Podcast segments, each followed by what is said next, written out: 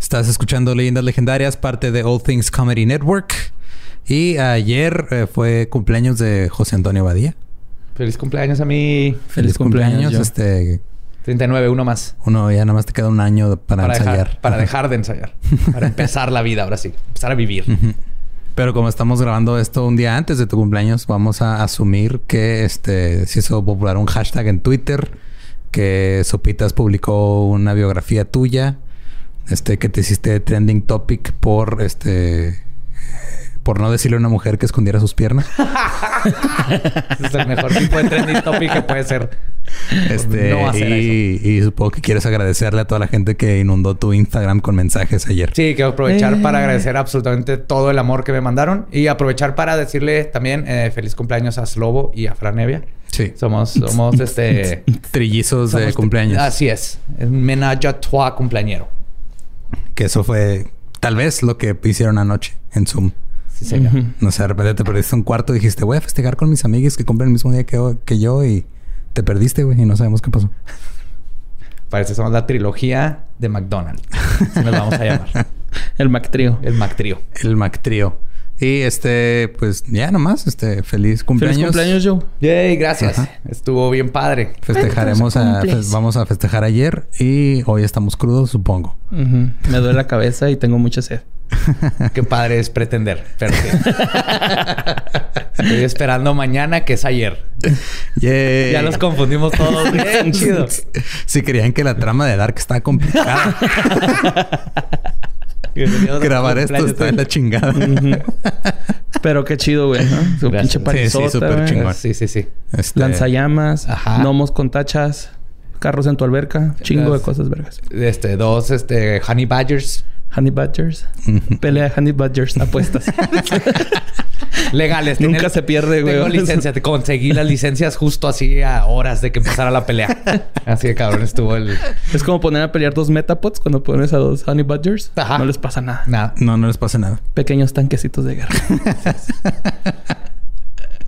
Ah, sí parece que tuvimos para ir andamos sí. Eh, así que pues felicidades sigue agosto vamos a seguir festejando todo lo que resta de agosto eh, y los dejamos con el 74 Mira, yo no sé, yo nada más sé que es el segundo de agosto asesino. Es que andamos, andamos crudos, güey, no pensamos con exactamente. No, pero no se planeó esto porque venimos. Sí, mira, ayer, ayer tomé tanto mezcal que se me olvidó como contar arriba del grado de alcohol. Entonces ya de 48 para arriba ya no sé números. Somos 70 y algo.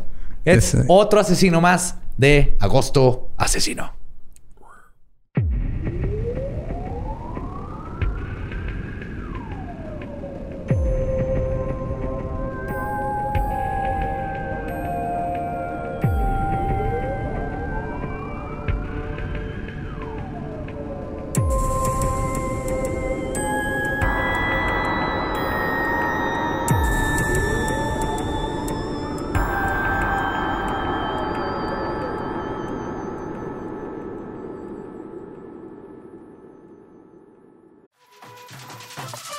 We got a bunch of fries, of course, because when you're Mickey D's, you got to get fries. Delicious. Frank wanted to stay and, and hang out in the McDonald's play place. Um, yeah, it was fun in there. Was, I was like, no, that's for kids, Frank. Then he got stuck you on can't... the slide, and we were like, Frank, we got to get back to set.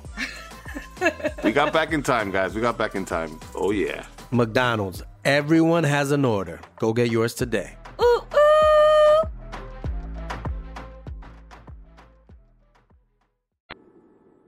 Bienvenidos a Leyendas Legendarias, el podcast en donde cada semana yo, José Antonio Badía, le contaré a Eduardo Espinosa y a Mario Capistrán casos de crimen real, fenómenos paranormales o eventos históricos tan peculiares, notorios y fantásticos que se ganaron el título de Leyendas Legendarias y estamos en hashtag agosto asesino. Ayer fue mi cumpleaños y lo vamos a celebrar con otro gran asesinador. No, tuve un mejor asesinador pero un gran asesinador. Vamos a hablar del bombón asesino. El bombonzote asesino. Ni en el cual. Siempre a mi diestra me acompaña Eduardo Espinosa. ¿Cómo estás? Eh, voy a asumir que crudo por tu festejo de anoche. Exactamente. Porque, este, spoiler, estamos grabando esto antes de ponernos probablemente hasta la madre por tu cumpleaños. Sí, pero vamos a asumir que, este, que esto está muy mal. Estamos muy, muy, muy mal, recuperándonos, este, tratando de rehidratarnos. Y a mi siniestra el caballero Don Mario López Capistrán, a.k.a. Borre, ¿Qué tal, a.k.a. La cabra satanista. ¿Qué onda, Badía? Lolo. Hola. ¿Cómo estás? Un gusto. Este, muy bien, gracias. Augusto, ¿cómo, ¿cómo te imaginas que vas a estar el día de hoy después de mi cumpleaños? Ah, en ebrio. el futuro. Todavía.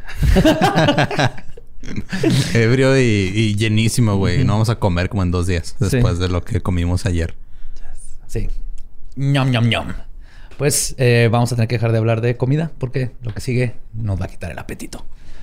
Durante la década de los 70, un narcisista carismático, sádico y guapísimo asesino serial acosó, abusó sexual- sexualmente, brutalizó, asesinó y mutiló a por lo menos 30 mujeres en varios estados de los Estados Unidos. Todo esto mientras esquiaba y era parte del partido político republicano.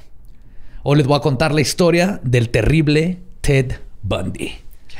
El Ah, Teodoro. El Teodorote. Teodoro. Ahora, él tiene una historia aparte especial en mi, en mi, este, mi etapa de adolescencia, porque después de mi banda punk hicimos una banda industrial y siguiendo los pasos de Marilyn Manson, que para los que no sabían, Marilyn Manson y su banda, la original, todos tenían nombres que usaban el nombre de un asesino en serie, de una modelo y ¿Un luego el apellido.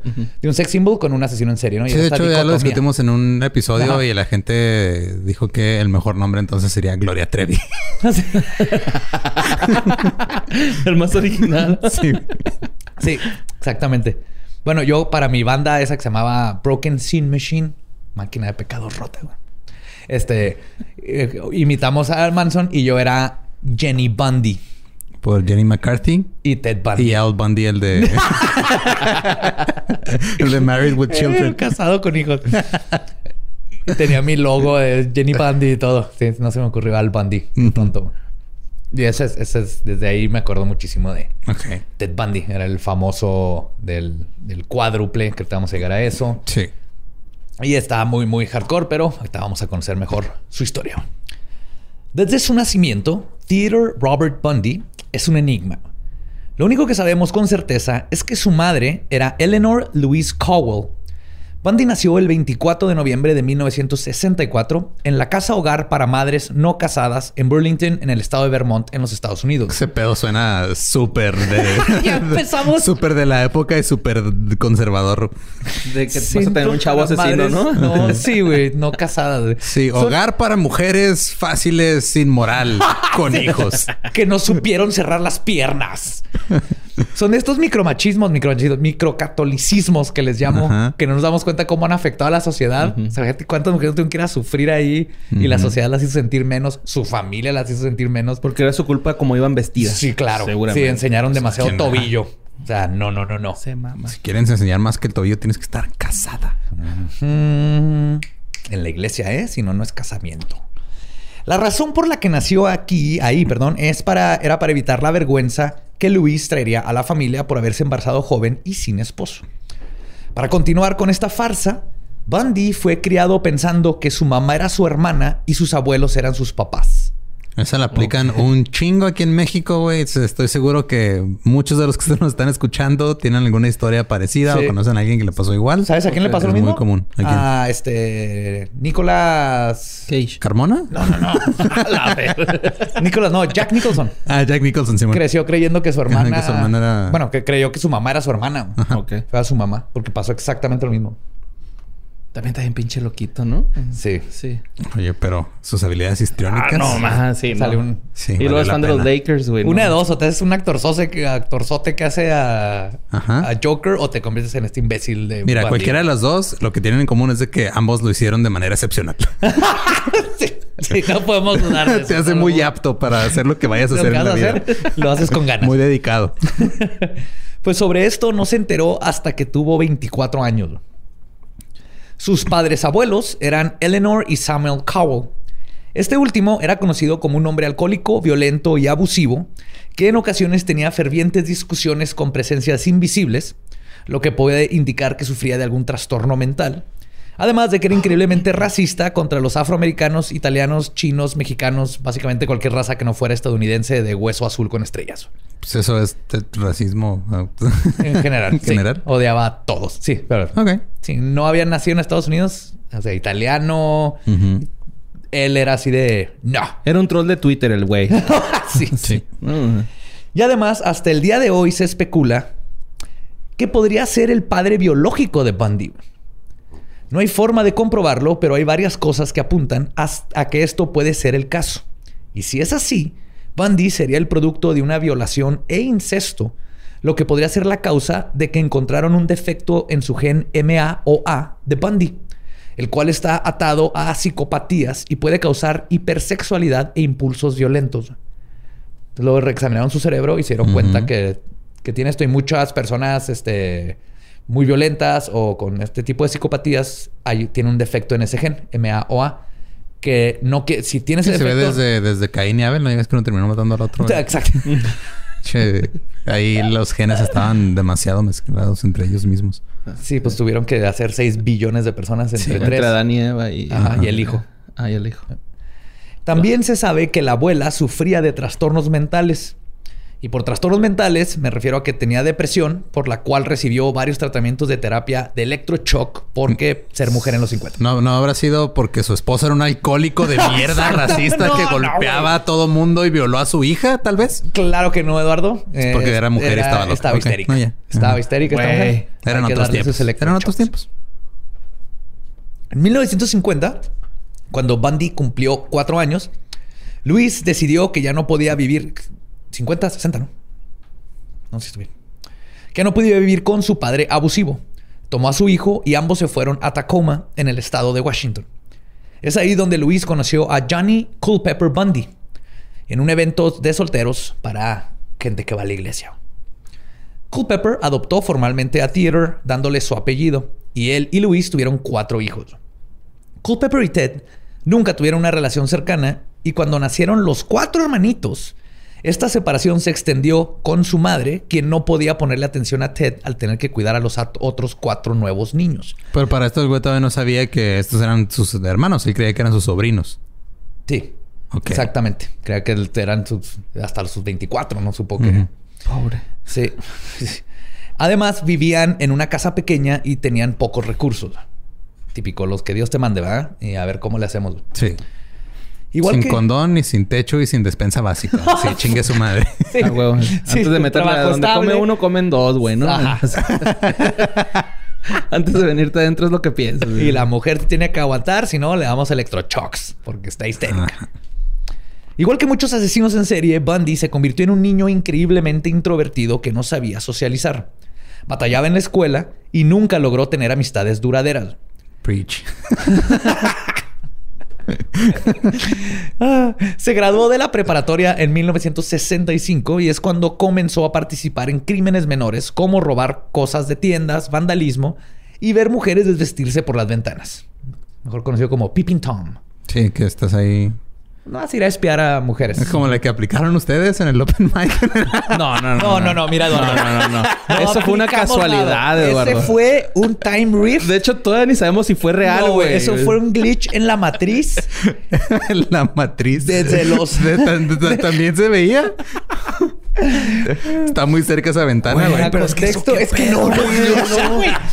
Yo tenía, de los 80 nos enseñaron que ese tipo de cosas pasaban, que mujeres guapas se desvestían enfrente de una ventana y estamos en un open mic y una ventana daba a la ventana de otra casa a, no sé, como 50 metros. Más o menos, cerquita. como, este, como en contraesquina. Estaba. Cruzando la calle, güey. Sí. prácticamente, ¿no? Y este, estábamos ahí cerca del bar, donde está la ventana, de la barra, y me hablan este Borre y Luis.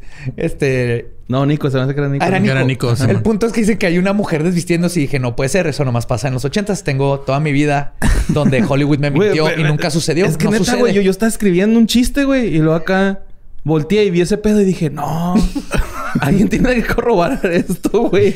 Y me hablaron y, es verdad, yo también lo vi, pero no volvió a suceder porque dijimos, seguimos yendo a Open Mics, ya ni siquiera estaba prendida la luz de ese cuarto. Y no nos fijamos ya. Entonces a mí se me hace que hubo ahí un, otra, una dimensión alterna. a lo mejor era una pantalla, ¿no, güey? Así. No sé, güey, pero estuvo No sé, pero porque hasta me dijeron, no, no, lo ven. Y luego yo fui, yo no vi nada. Y me dijeron, no, no, ya se fue. yo, ¿ya se fue qué, güey? ¿De qué chingados está pasando? Hey, son esas cosas de Misterios de la vida. Qué raro, güey. Estuvo muy raro, Sí, güey. Unexplained Mysteries. Pero no me arrepiento de haberlo visto, la verdad. No, no. O sea, estuvo... Mira, la diferencia, la diferencia entre ustedes y Bondi, aparte que ustedes hasta donde yo se no han matado a nadie, es que Bondi buscaba eso, Ajá, ustedes nada más les estamos tocó. Casual, güey. Fue sí. una casualidad, güey, acá. Ok. Pues parte de su necesidad de robar era para tener dinero para mantener uno de sus hobbies favoritos de toda la vida. Esquiar.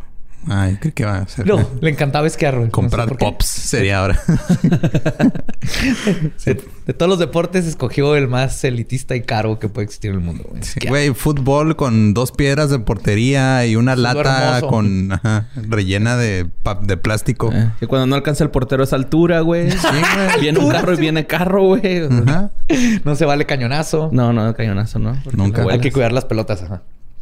Luego de ser arrestado en varias ocasiones por esto, pero cuando este, luego, perdón, fue arrestado en varias ocasiones por este ¿Por tipo de esquiar? cosas. No, por, por su parte de criminal. Por robar para esquiar. Ajá. Pero cuando cumplió 18, su récord criminal fue eliminado. Creo que todo lo que hizo se consideraba Ofensas menores. ofensas Como yo. menores de un menor de edad. Ajá, Ajá. ofensas A menores. mí se me de borró mi registro, güey, porque a los 18 dejé de hacer crímenes.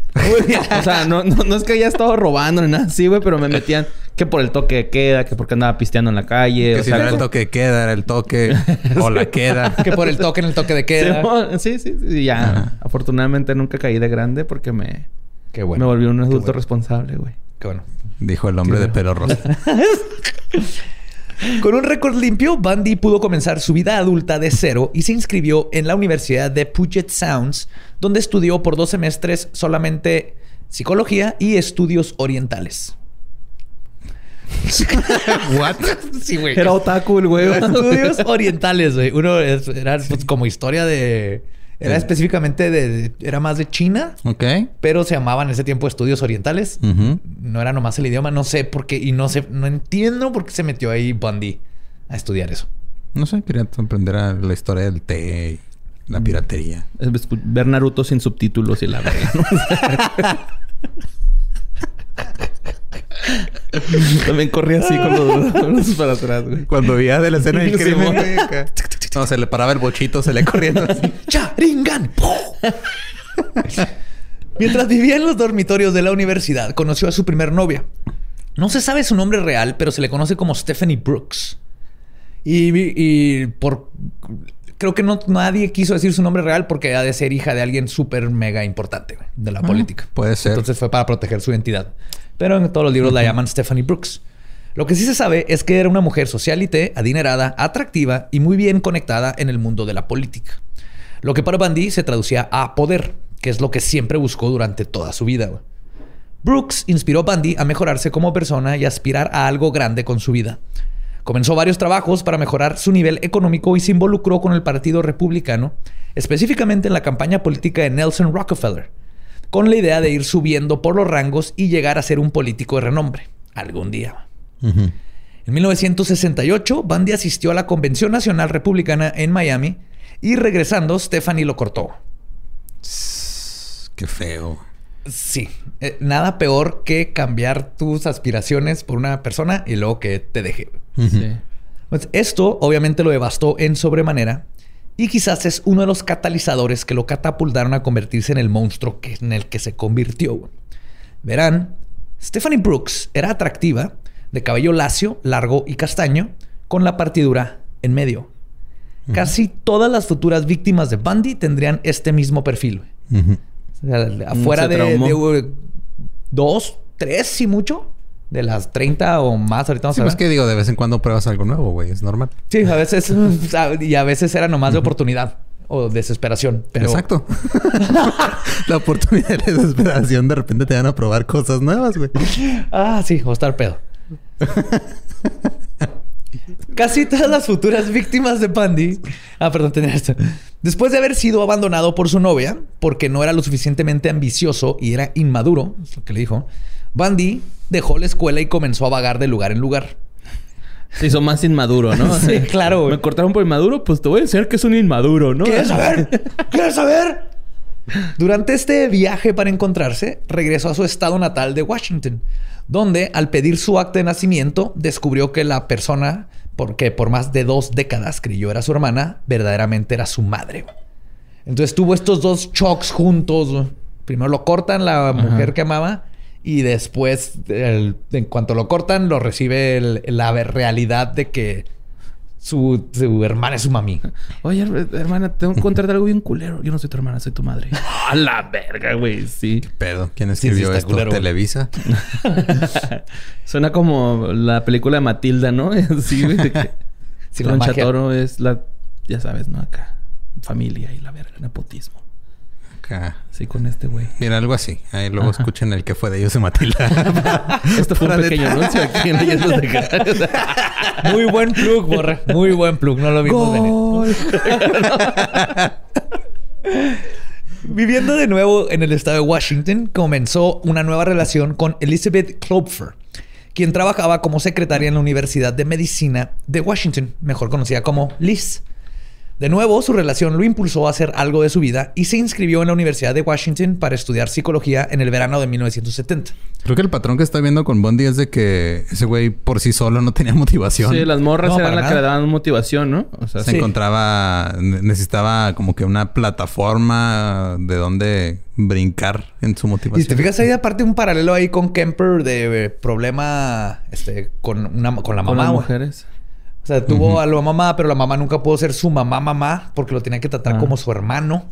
Y luego ya cuando se fueron a vivir solos, de todas maneras lo tenía que tratar como su hermano y luego tuvo cuatro hijos ya de ella que le ganaron el lugar. Entonces Bundy de nuevo igual que Kemper, pero de otra manera. ¿Qué digo? pero que querían si, si, acercarse a la mamá. Si en realidad fuera cierto eso de que era producto de una violación incestuosa. Aparte. Se imagínate también tú como su madre estar viendo el producto de algo tan doloroso para ti, pues también quieras o no crea una distancia. Sí, O un rencor, ¿no? Dentro de lo Sí. que fue, la, la mamá de Bundy hizo lo que lo mejor que pudo hacer dentro de las circunstancias. Nu- nunca abusaron de él, no lo golpeaban. Este, nomás había esta separación. Nomás le madre-hijo, mentían de que era su hermana. Sí, Pura y- negligencia. Y, al principio no fue idea de ella, fue de los abuelos. Entonces, pero sea lo que sea, Bundy siempre, pues, que yo creo que en las mujeres estaba buscando también esta maternidad que no tuvo. Eh, Se nota. Es durante este periodo que fue voluntario en un centro de apoyo telefónico para personas con pensamientos suicidas. Eso no es buena idea. Pero Anne Rule, este, una escritora de crimen real, trabajó con Bundy y dice que era excelente, güey. Pero aquí es, es común que los asesinos en serie les guste el sufrimiento de los demás. Pues sí, le Y a- marcaban y le decían, ah, es que soy una joven de pelo castaño, este, me quiero matar. No, tú quédate y espérame. ¿Dónde vives? Yo te tiro para... Es más, mira, este, este va a tener que ser ya este, una llamada personal. Tengo que ir a tu lugar donde estás para asegurarme Sí, de, que, de Soy- que no lo hagas tú. Voy a hacer, güey, con una máquina de, esqui- de esquiar. Hace frío. Es porque hace frío. Bundy se graduó de la Universidad de Washington en 1972 y comenzó a trabajar con el gobernador Daniel Evans. Y básicamente fue gracias a Bundy que Evans logró ganar la reelección. Y gracias a sus contactos, ayudó a Bundy a entrar a la escuela de abogados en la Universidad de Puget Sound, a pesar de que sus calificaciones para entrar estaban muy bajas. Comenzó sus estudios en 1972 para aprender leyes. Con esta nueva imagen emprendedora y una posible y fértil carre- carrera política, Bundy logró regresar con Stephanie Brooks, mientras aún seguía su relación con Liz. Ajá. ¿O la cuerneaba? Yep. Sí, Está señor. bien guapo, ¿ah? Ese güey. Era carita. Fíjate que era lo rorro. Está bien, está lo suficientemente guapo para que no sospecharan de él y para llegar a, hacer cosas. Ahorita vamos a ver que no podría haber hecho otra persona. Pero al mismo tiempo estaba lo suficientemente X para que fuera difícil describirlo y agarrarlo. Estaba en ese punto medio. O sea, no era Zac Efron. Era como cuando ves a un cholito guapo, güey. Así un... Un cholito guapo.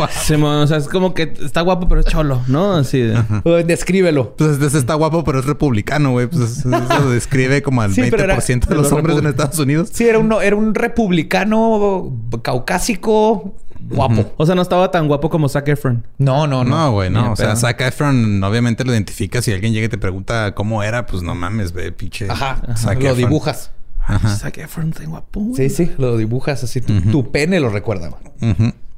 Se para el güey. Saque Se, le- se- levanta y saluda. Con un testículo así. Sí, sí. ¿Alguien, alguien dijo Zack, ¿dónde está? Alguien dijo Zack. Y, y concuerdo Déjame con saco. Lolo que alguna vez me dijo, güey, que Zac Efron es de los güeyes que nos deberían de caer mal por naturaleza, pero no podemos, güey. Es demasiado bueno. Es bien buena onda. Es sí, bien buen güey, es pedo, así de no mames, o sea, eres e- eres guapo y eres talentoso y aparte eres buen pedo, vete a la Ajá, verga, güey, sí, pinche güey. madre. En fin, después de De sacar este... Bueno, Zack, espero que nos esté escuchando. Creo que acabamos de... Sí. Mira, Borre y yo amamos a Zack. Sí, yo amo Sí, a yo Zac también. Eh, yo también. Sí. Con Stephanie, la relación llegó al punto donde le propuso matrimonio. Y en el otoño de 1974 le dejó de hablar. Puede que le dijo que sí, güey. Cuando Stephanie logró comunicarse con él para preguntarle qué estaba pasando, qué onda con la propuesta de matrimonio, Bundy simplemente le contestó: No sé qué estás hablando. Y le colgó.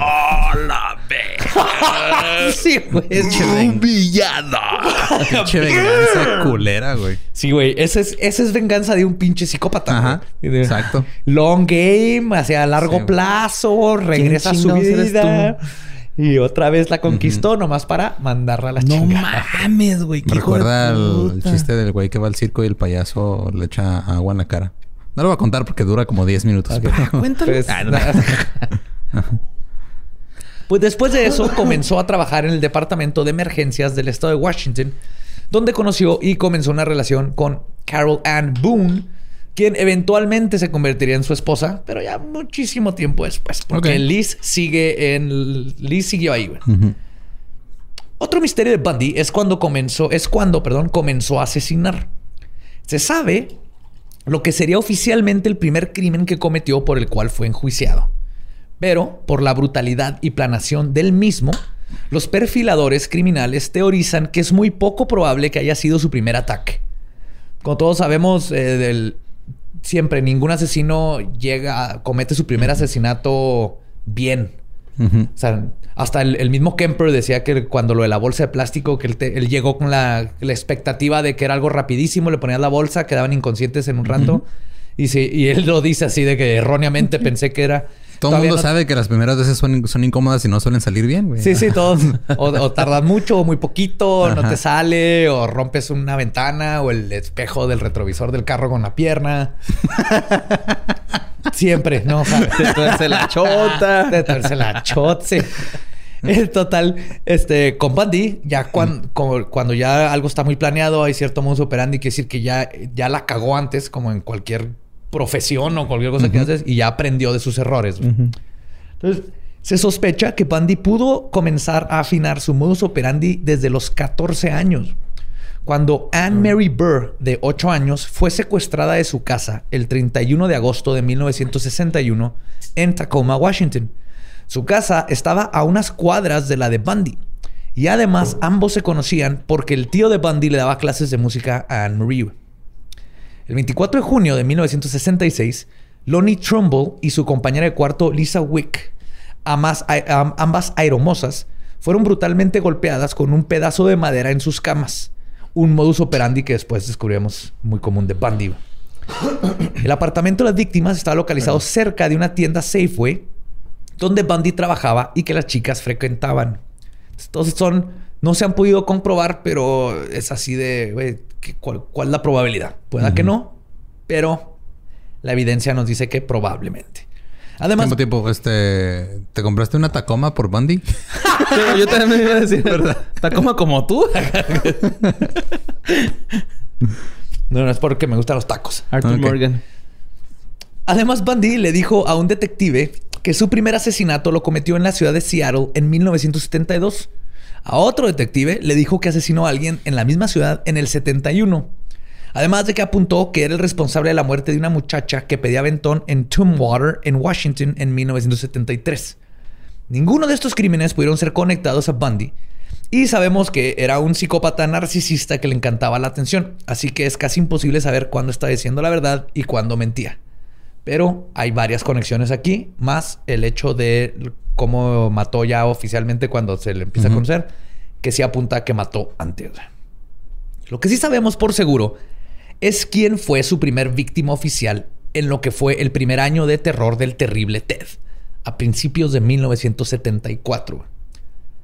Poco después de que terminó su relación con Stephanie Brooks, Bundy cambió su comportamiento. Dejó de ir a la universidad y fue la primera vez que su esposa, que su después esposa, este... No, Carol. su novia, no, Liz. Liz. Ah, ok. Sí, novia, perdón, esposa. Cuenta, es que sí le propuso matrimonio, pero luego hubo un pedo y Bundy rompió ahí el acta de matrimonio. Entonces nunca estuvieron casados. Con Liz. Con Liz. Ok. Ajá, entonces Liz no fue su esposa, pero duró con ella un chingo. Hay fotos de él con la hija de Liz. Sí, sí, no, está bien cabrón. Este cuenta que él se comportó por primera vez de forma violenta con ella durante este tiempo. Su primer ataque sucedió el 4 de enero de 1947, cuando 74. 74. 47, pues sí. Justo se acababa de terminar la Segunda Guerra Mundial. Los nazis habían sido derrotados y Ted Bundy acechaba la comunidad estadounidense. Entró Ted Bundy, entró al cuarto de Karen Sparks, una estudiante de la Universidad de Washington, el 4 de enero de 1974. El cuarto estaba ubicado en el sótano. Bundy abusó sexualmente de Karen usando un pato. Un... No, un no, no el animal, no. La cara de borre, perdón por confundirte, güey. Eh, se llama este speculum, pero no Es sé. el- ajá, es la no sé madre cómo que se usan dice los en español. ginecólogos, güey. El de los ginecólogos. Ah, Le dicen pato. Ajá. Que conste, que jalándole el- el conste cuello que le desde pregunté antes. a Gabriela Ruiz cómo Ajá. se llama, cómo se dice speculum en español y me dijo Pato. Sí, es un pato. entonces, esto oficialmente, Ajá. Gabriela Ruiz me dijo que escribiera un pato. Y que todos iban a entender al. Borre y me encantó la cara de Borre. Valió la pena. No es así. Güey, pasaron tantas cosas por mi cabeza. Pasó Un pato purífico. a un pato purífico. El, este... Tú estás diciendo, ¿de dónde sacó el pato? El güey que escribió estaba vivo, el estaba muerto. Fue pato el que escribió. Estaba vivo el pato, estaba muerto, güey. Era amigo, lo, lo, lo compró desde chiquito, Donald, lo crió. Lucas. Lo atrapó en un parque, pero se lo atrapó De en el parque. Lo dije, a lo mejor se confundió, le está jalando el pescuezo al pato, ¿no? A lo mejor tenía pato, no ganso. no sé, güey, que me confundí muy cabrón. Con un pato ginecológico. Luego arrancó una barra. ya dijiste pato ginecológico, ahora ya me imagino un pato con bata, güey. o sea, ya. Investiga A ver si bien. le voy a hacer la prueba del papá Nicol Cuac. ¿no? Que el cuacuanico. Ok, señor pato, ¿dónde me siento? ¡Te siento cuac! Va a estar frío, cuac. Chis idiotas, güey. sí, güey. Ah, Estamos bien pendejos. Después del ataque arrancó una barra metálica de la cama con la cual la golpeó brutalmente. Sus compañeros de cuarto no descubrieron su cuerpo hasta las 7 de la tarde del día siguiente. Cuando los paramédicos levantaron la sábana que la cubría, descubrieron que la barra metálica había sido usada para pene- penetrarla y aún seguía ahí, causándole heridas internas masivas. Aún así, Karen sobrevivió después de estar 10 días en coma, pero quedó con secuelas y daño cerebral por el resto de su vida. El 31 de enero, Lydia Ann Healy desapareció de su recámara.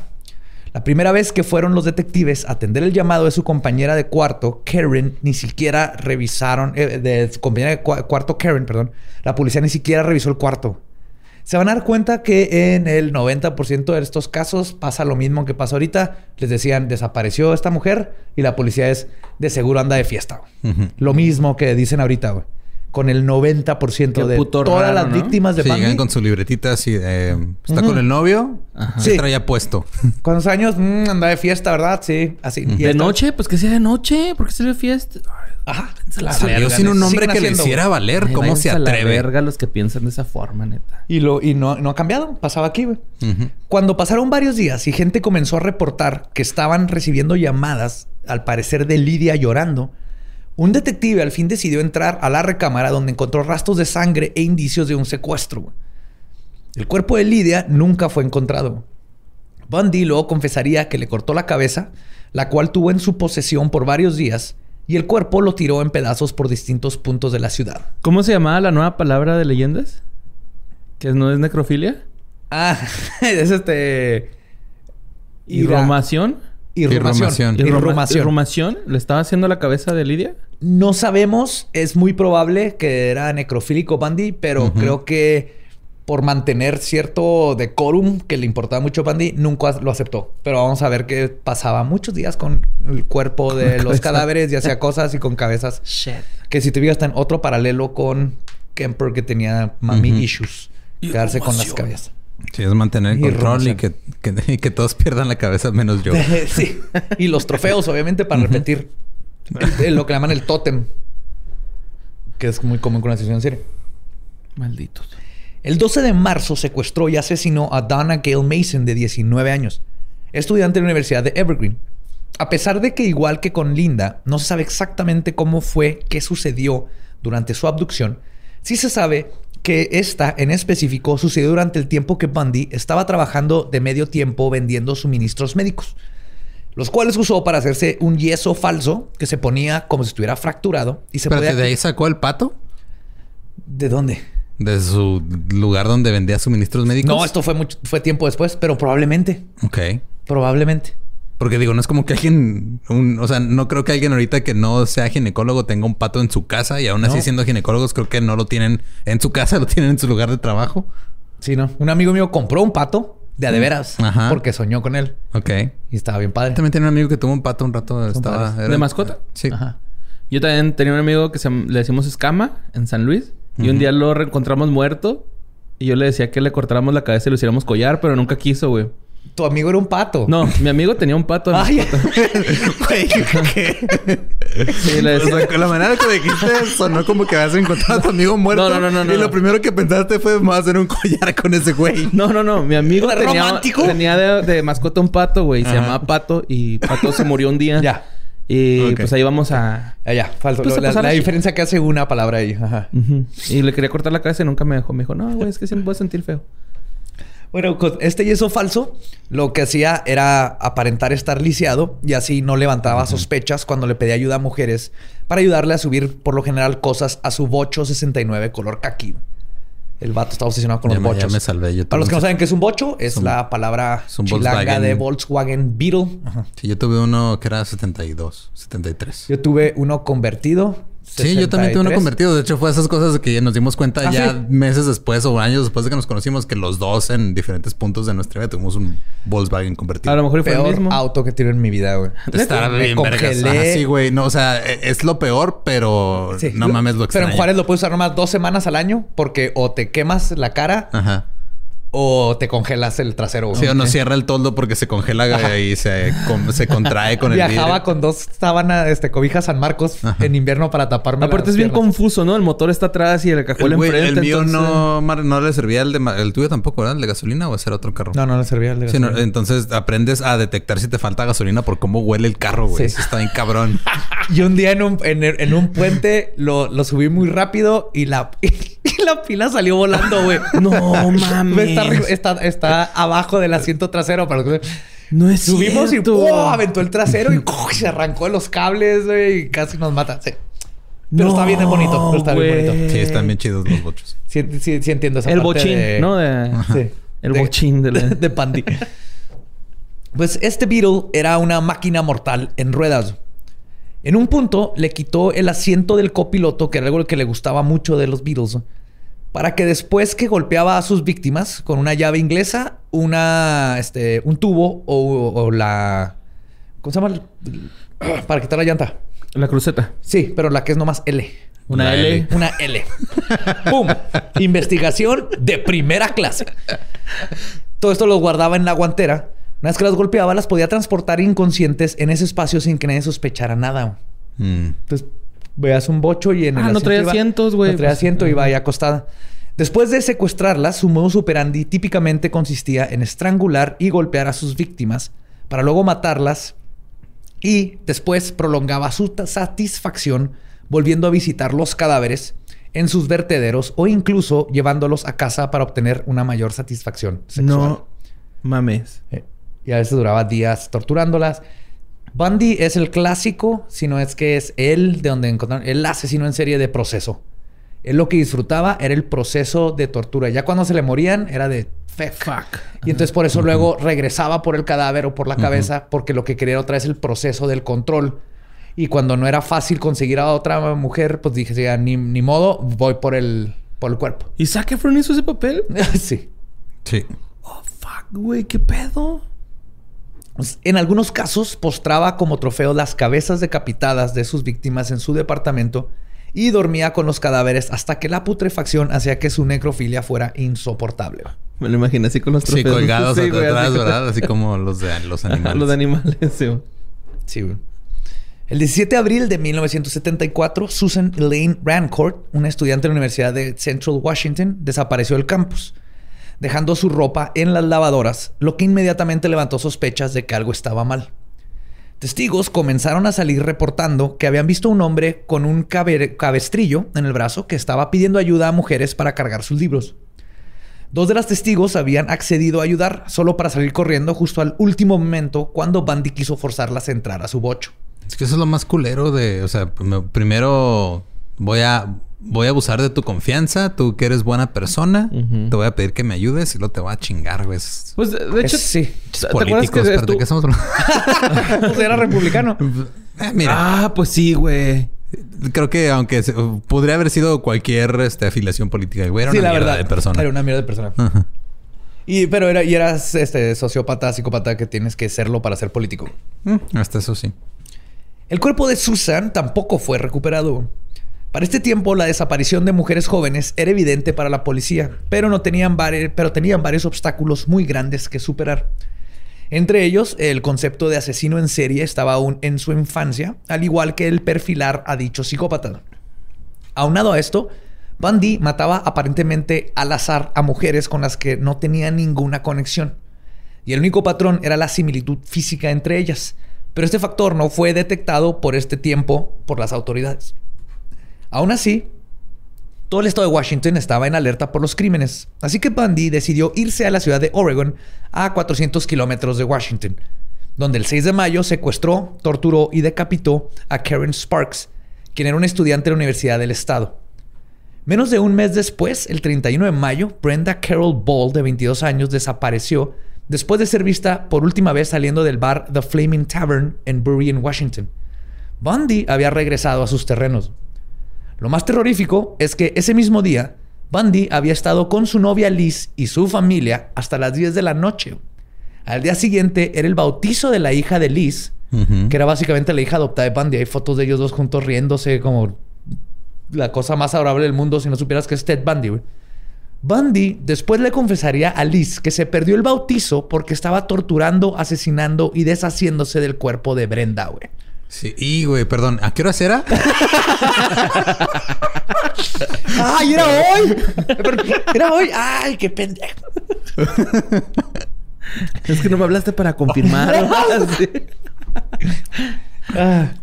Antes de que las amigas de Brenda hubiesen reportado como desaparecida a su amiga, Bundy ya había atacado de nuevo. Esta vez su víctima fue Jorgan Hawking, de 18 años, a quien logró engatusar utilizando un par de muletas para pretender estar lisiado. La última persona que la vio fue su mejor amiga Dwayne, quien platicó con ella a través de su ventana. Ambas notaron extrañas carcajadas que provenían del pasillo. Bundy lo confesaría que era él el que se estaba riendo. Pinche vato loco. Los estaba escuchando, ya sabía que iba a secuestrar a una. Tal vez estaba pensando que las dos, pero estaba cagado de la risa de la conversación y luego de todas fue y se llevó a una y la mató. güey. No mames. Está bien culero platicar así de ventana a ventana, güey. Y una vez se dio un tiro un compa y se enojó y se fue a su casa corriendo y fui a su ventana y estaba hablando con él. Y luego pasó otro compa por atrás de mí y me dijo, no mames, güey, ya no está este güey, está allá. Y yo estaba hablando con alguien de la ventana, güey. A lo mejor era su mamá, güey, o su papá. Muy culero. Sí, completamente este, igual la experiencia. Entiendo. La audacidad con la que estaba cometiendo sus crímenes iba encrechendo. ¿Qué? que no es audacia, güey. No sé. ¿Qué dije? ¿Audacia? Audacidad. Audacidad. Oh, uy. Este es un programa para editar música, ¿verdad? Es el audacity. No le pudiste perdonar, güey, de descubrido. Se me fue, güey. Hasta lo dije bajito porque Perdón. no quería decirlo. Y fue, eh, Echaste, echaste a perder Así mi de, palabra bonita y bonita de crechendo, güey. La audacia con la que estaba cometiendo sus crímenes iba en crechendo. Encrechendo. Cada crechendo. Perché borre? To- Tutto Italiano, amo. Italiano. amo. Le te lo no les van a dar la embajada italiana. Ya, dejen, ya déjenlo pasar. Pero Ted Bundy tal vez sí.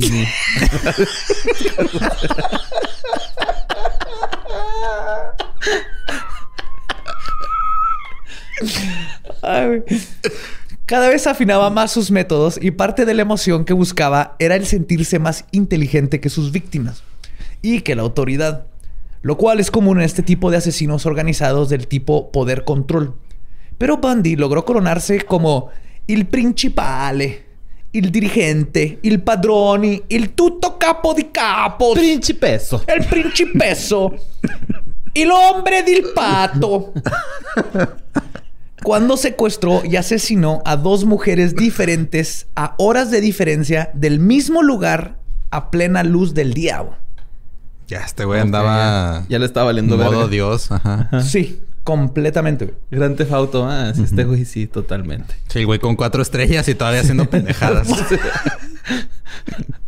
Atropellando raza por la banqueta. Aparte, sí, güey. Sí hubiera salido con la suya. El domingo 14 de julio de 1974, vestido con un outfit de jugador de tenis, completamente blanco hasta los tenis. Se haber visto bien pendejo, la neta. Sí, güey. Pero saqué from verlo así de estar bien verga, güey. Ah, no, neta. claro, pero- Sí. Ah, claro, sí, sí, sí. Y manejando el carro de su novia Liz, un bocho azul, Bundy visitó el lago Sammamish, ubicado en el este de la ciudad de Seattle. Se acercó a la recién casada Janice Ott, de 23 años, y se introdujo a sí mismo como Ted. Se presentó. Introducirse a sí mismo es completamente...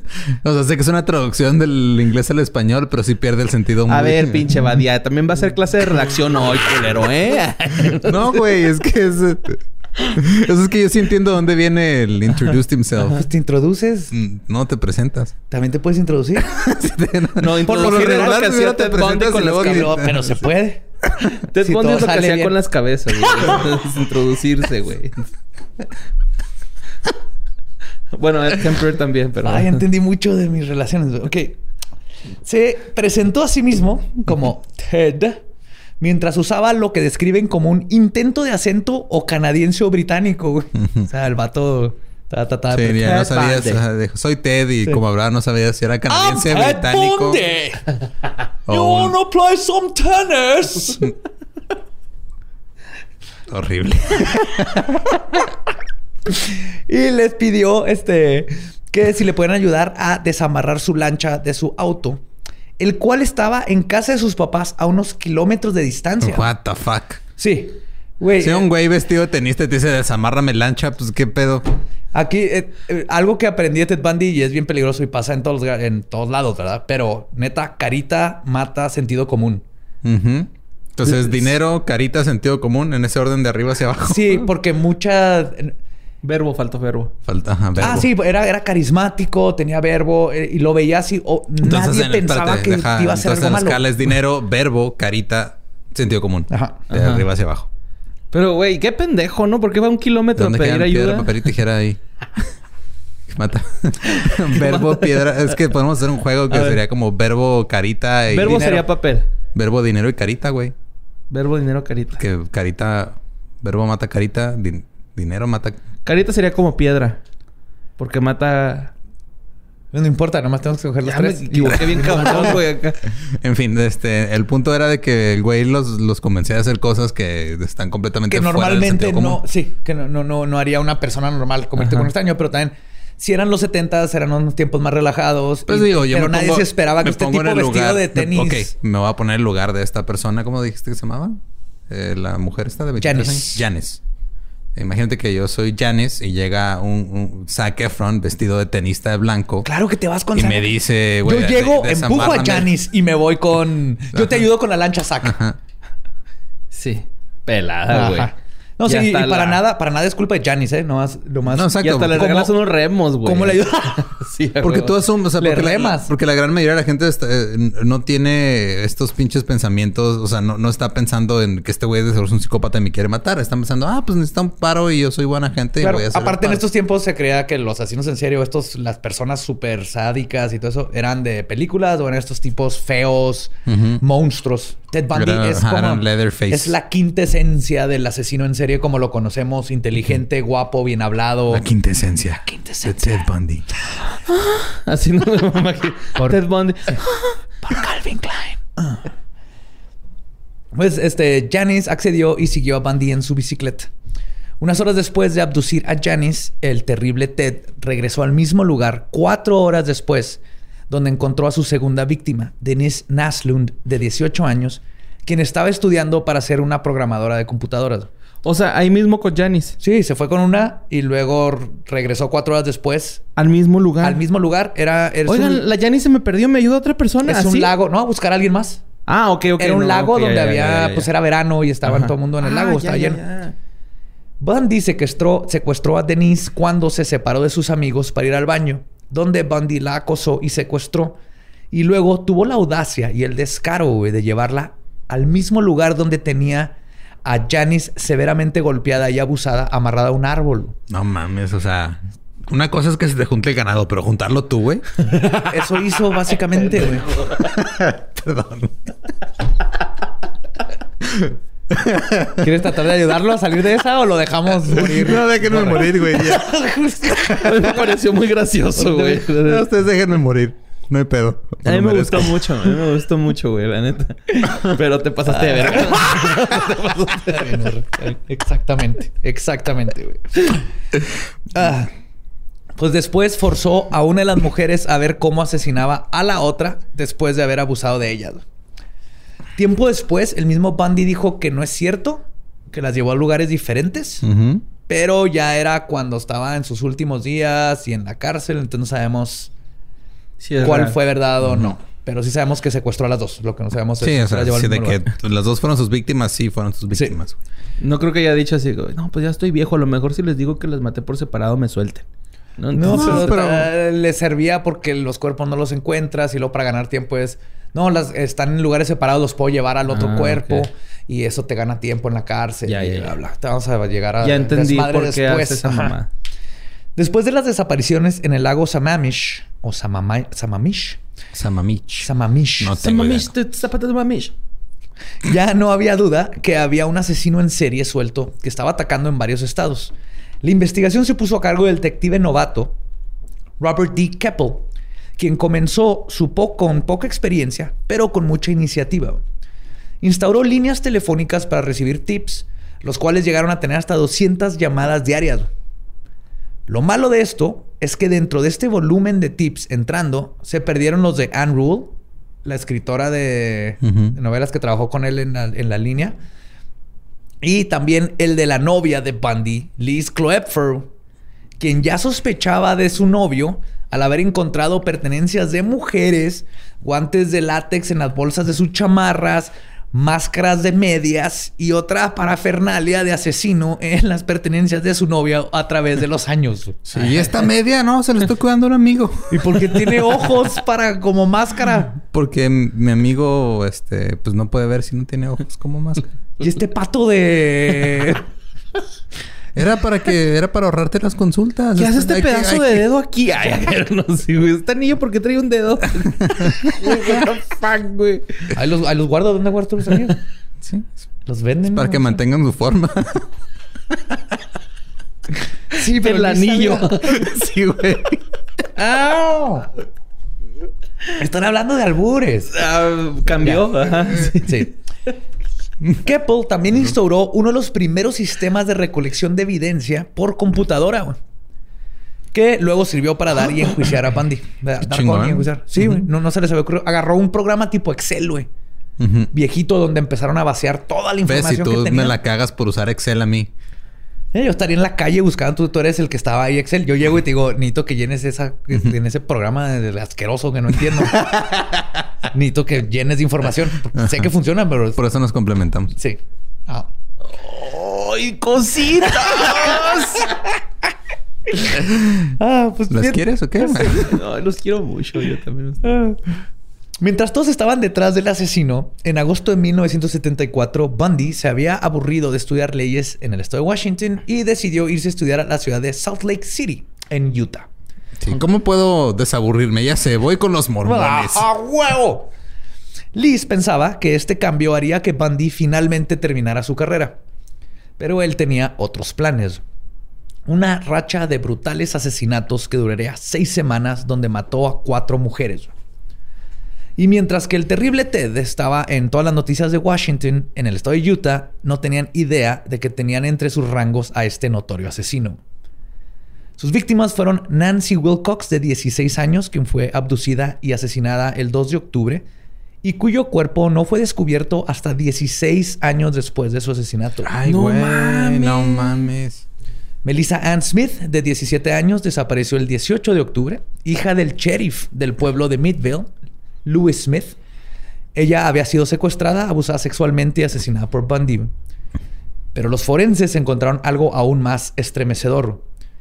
Cuando encontraron su cuerpo, nueve días después de su desaparición, se dieron cuenta que no tenía más de 72 horas de haber sido asesinada. Lo que indica que Bundy la había mantenido con vida por lo menos por cinco días. Oh, vete a la verga, en agonía o qué pedo, güey. Sí, güey, torturándola y abusando de ella. Oh, güey. Esto es seas el mamón, proceso es lo que. Bundy quería, el poder y control de dominar. No mames. ¿Y la tenía? ¿Dónde la tenía? No se sabe, no se sabe. Pero la tuvo viva por por lo menos cinco días. güey. Creo que hay gente que nos está escuchando que le duró menos un pollito de colores del, del mercado. Durante este tiempo, le lavó el cabello, la maquilló y le pintó las uñas antes de matarla. Qué hijo de la verga, güey. golpeándola en la cabeza. Sí. Las- la pintó tipo. Te vas a morir novia. bonita, así. Sí, güey. Y a mí se me hace que muchas de estas, porque así la encontraron, a mí, y más con ella que duró más tiempo con ella, se me hace que también lo hacía para tratar de hacerlas ver más bonitas ya muertas y como combatir la descomposición del cuerpo. Es muy probable. Güey. No te pases de verga, eso está muy maníaco, güey, ¿eh? Y vaya es que yo he hecho cosas maníacas, güey. y asquerosos. está Ujú. así. Sí, no, no, no. Es la primera vez que me impresiono mucho en... No, y, toda- y estoy empezando. no, güey, vas a terminar. Verga, Sí, güey. vas, a, vas a necesitar separar a Zac Efron de, de Bundy, güey. Ah, no, eso me queda claro. Ah, Sí. sí, güey. Zac Efron es otro Mira. pedo. Es un ángel. Exacto. Digo, hizo Baywatch, pero no se compara Baywatch con todo lo que hizo Bundy. Puros ángeles ahí, O sea, todos en cometen errores, pero también hay magnitud de errores. El 31 de octubre, Bundy celebró Halloween secuestrando a Lara Ann Aime, de 17 años, o Aim más bien, a quien también le aplicó el macabro ritual de lavar el cabello y maquillar post-mortem. El 8 de noviembre, Bundy atacaría a su cuarta víctima, quien probaría ser instrumental para su captura. Carol Daronch estaba en el Fashion Place Shopping Mall en el pueblo de Murray, en Utah cuando fue abordada por Bundy vestido como guardia, quien le informó que alguien se había intentado robar su automóvil y que si lo podía acompañar a revisarlo y luego a la estación a poner un reporte. Aquí es donde hablo del... Aquí es carita y uniforme de autoridad mata sentido común. Y mujeres. Sí, claro. Pero aquí Carol no se le ocurrió cómo supo que era mi carro. Ajá. Y aquí es lo, lo cab- primero que yo pensé. Así como sabe este güey que era mi carro si yo no soy un, No dudó un cliente porque más de este y mall. es muy común que los asesinos en serie usen uniformes y automóviles. De hecho, hay un estudio que muchos asesinos en serie, los que tienen su automóvil, eh, les gustan azules porque representa, se ve más este oficial de, de policías. Mm. El azul es- se, este, ¿cómo se llama? Se, el- se identifica como de oficial, De autoridad, de autoridad. que te va a y a ellos les gusta porque hay varios que usan esta técnica. Entonces estamos, estamos seguros aquí. No, nadie ha tenido vehículos azules No. más que Gabriela. Ah, no, también tú. No, yo también. ¿Sí? Pues el focus de mi Ah, señora ya eso es es. mío. Soy el único que no ha tenido un vehículo azul aquí entonces. Yo tampoco. qué Interesante. Tu, La Expedition, tu. Explorer, güey, es azul. Ah, la Explorer. Ah, es como morada. No, es Está loco, es Es azul, azul. güey. Es azul celeste. No, no es azul celeste, es azul. Como marino, ¿sí es cierto, va? Es Ajá. Mira, él estudió arte, él debería saber Sí. de colores. Sí, güey, ese es un azul. Yo estudiarte, güey. Yo nomás veo un color y nomás con verlo sé qué color es. Oye, mijo, tú Oh, que sí, estudiaste arte, enséñame. Rumbo a la estación, Carol se dio cuenta que iban por la ruta equivocada. Cuando le exigió a Bundy que la dejara ir, él reaccionó violentamente, detuvo el automóvil y la esposó entre a sus esposas. El problema es que le puso las esposas en el mismo brazo. Sea, le puso las dos, no le puso una mano con la otra. ¿Por qué? Pues Por meco, pendejo, por pues. pendejo, güey. Pinche estupidote, güey. Sí, qué bueno, güey, porque eh, con esto fue posible que Carol abriera la puerta y escapara, güey. Qué bueno, Carol. Por estúpido el Bundy. Después del ataque, fue a la estación donde le pudo dar a la policía la descripción de su atacante, el auto que manejaba y las esposas que aún traía puestas. Además, un poco de la sangre de Bundy que traía en la camisa a causa de la lucha que tuvieron. Unas horas después de este ataque, Bundy abdujo a Debbie Kent de 17 años. Y le valía verga, güey. Este vato es un, animal. güey. Su familia y amigos no perdieron el tiempo en salir a buscarla, porque de nuevo fueron con la policía y la policía dijo: Es una niña de 17 años, a si fue de fiesta. Y detrás del auditorio de la escuela de donde desapareció Debbie, encontraron un par de llaves para esposas que coincidían con las que fueron utilizadas con Carol. Esto confirmó que trataban con el mismo atacante. Tristemente tardarían 14 años agonizantes para que el mismo Bundy confirmara que la había asesinado, pero su cuerpo jamás ha sido localizado. El de Debbie. Hay muchas de estas familias que nunca tuvieron el... Pero ya él dijo que las mató. Sí, sí. Sí, Muchos pero ya de confes- todos modos, o sea, no poder Pues no encontrar los cuerpo. restos y Es no como poder- evidencia. por y fueron eso. 14 años, güey. O sea, a- después de 14 años, Bundy ya confesó. O sea, ni restos, nada, güey. Nada, güey. hueso, Y muchos, pues, Nada. el- Ropa. nada, Nada. nada, Nada. Ah, sí, sí será humano, Bundy. No, güey, no es, güey. Es un, no, ni le quiero decir animal, güey. Es un, es un- muchos lo describen como, sí, güey, que sea así, si, si la maldad tuviera cara es Bundy. Bundy. Es bonita la maldad.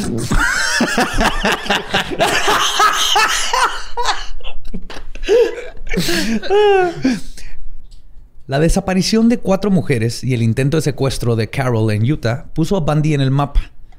Por lo menos su descripción y su novia Liz lo reconoció inmediatamente en las noticias.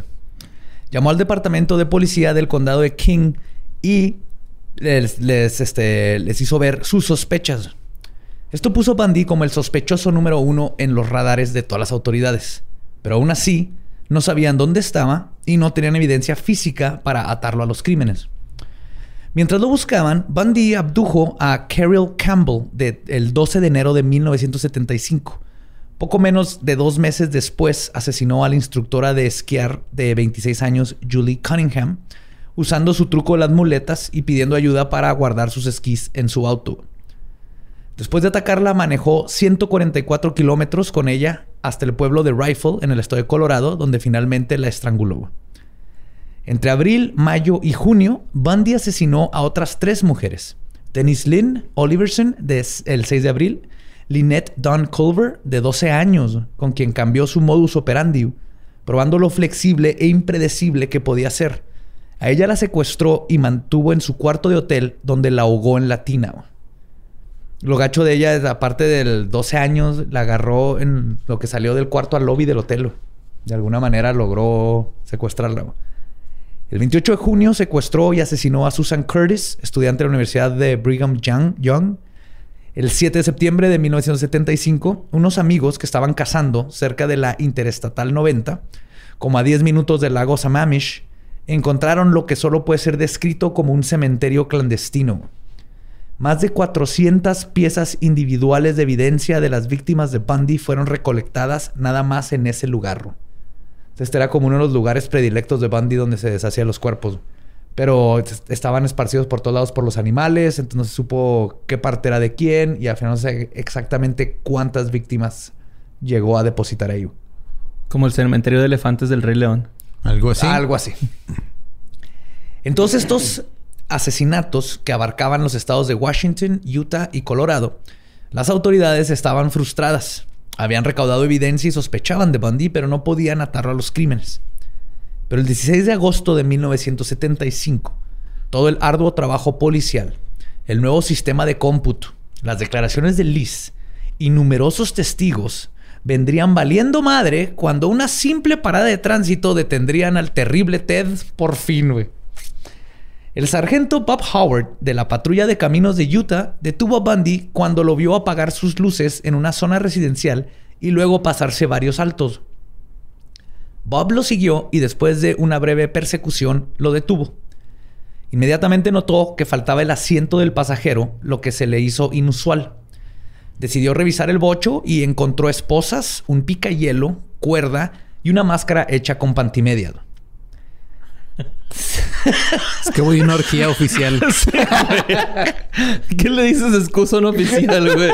este... No... Es que sé que estaba jugando... Estaba jugando hockey. Polis y ratas. Ah, sí, ah, sí, no, no era hockey, era polis y ratas. Polis y ratas. Así, señor, ajá. ¿Qué pedo, güey?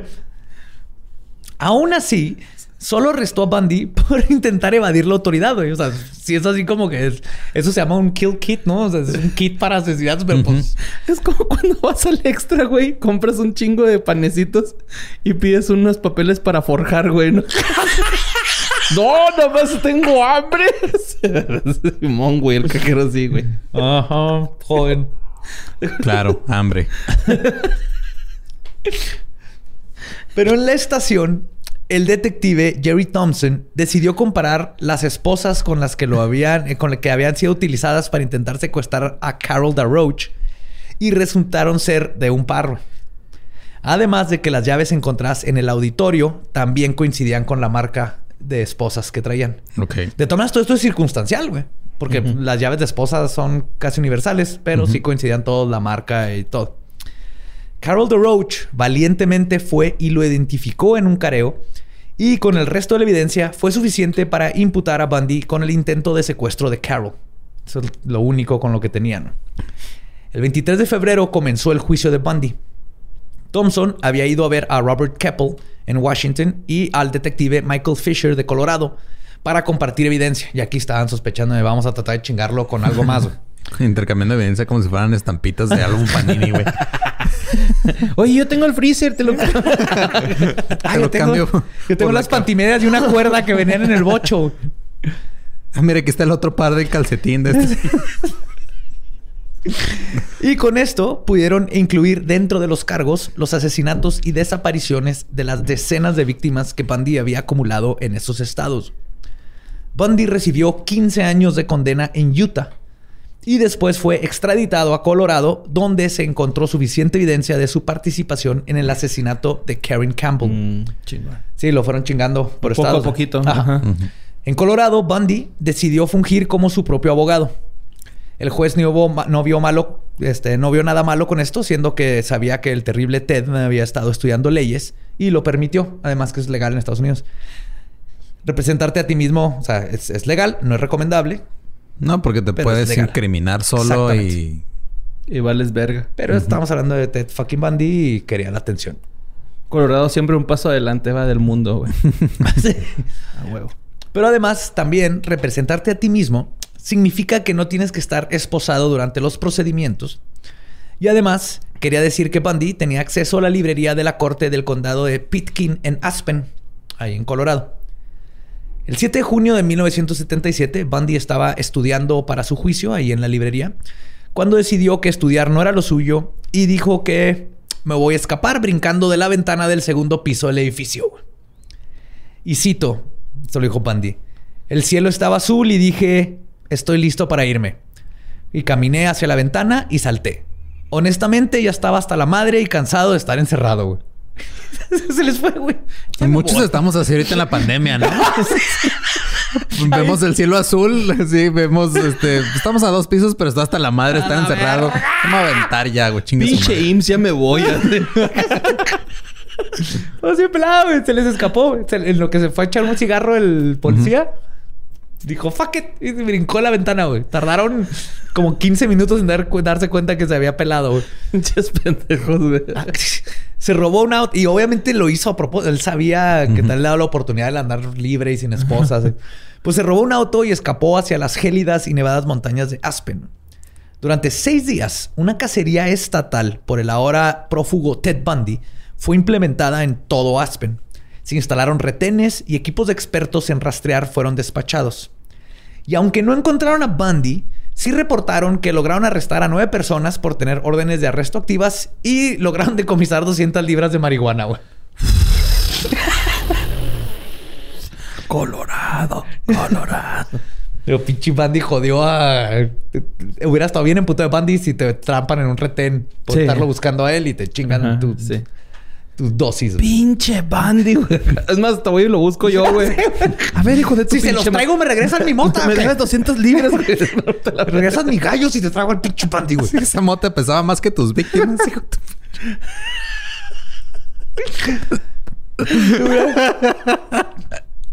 Durante esos seis días, Bundy sobrevivió metiéndose en cabañas y casas camper para robar comida. güey.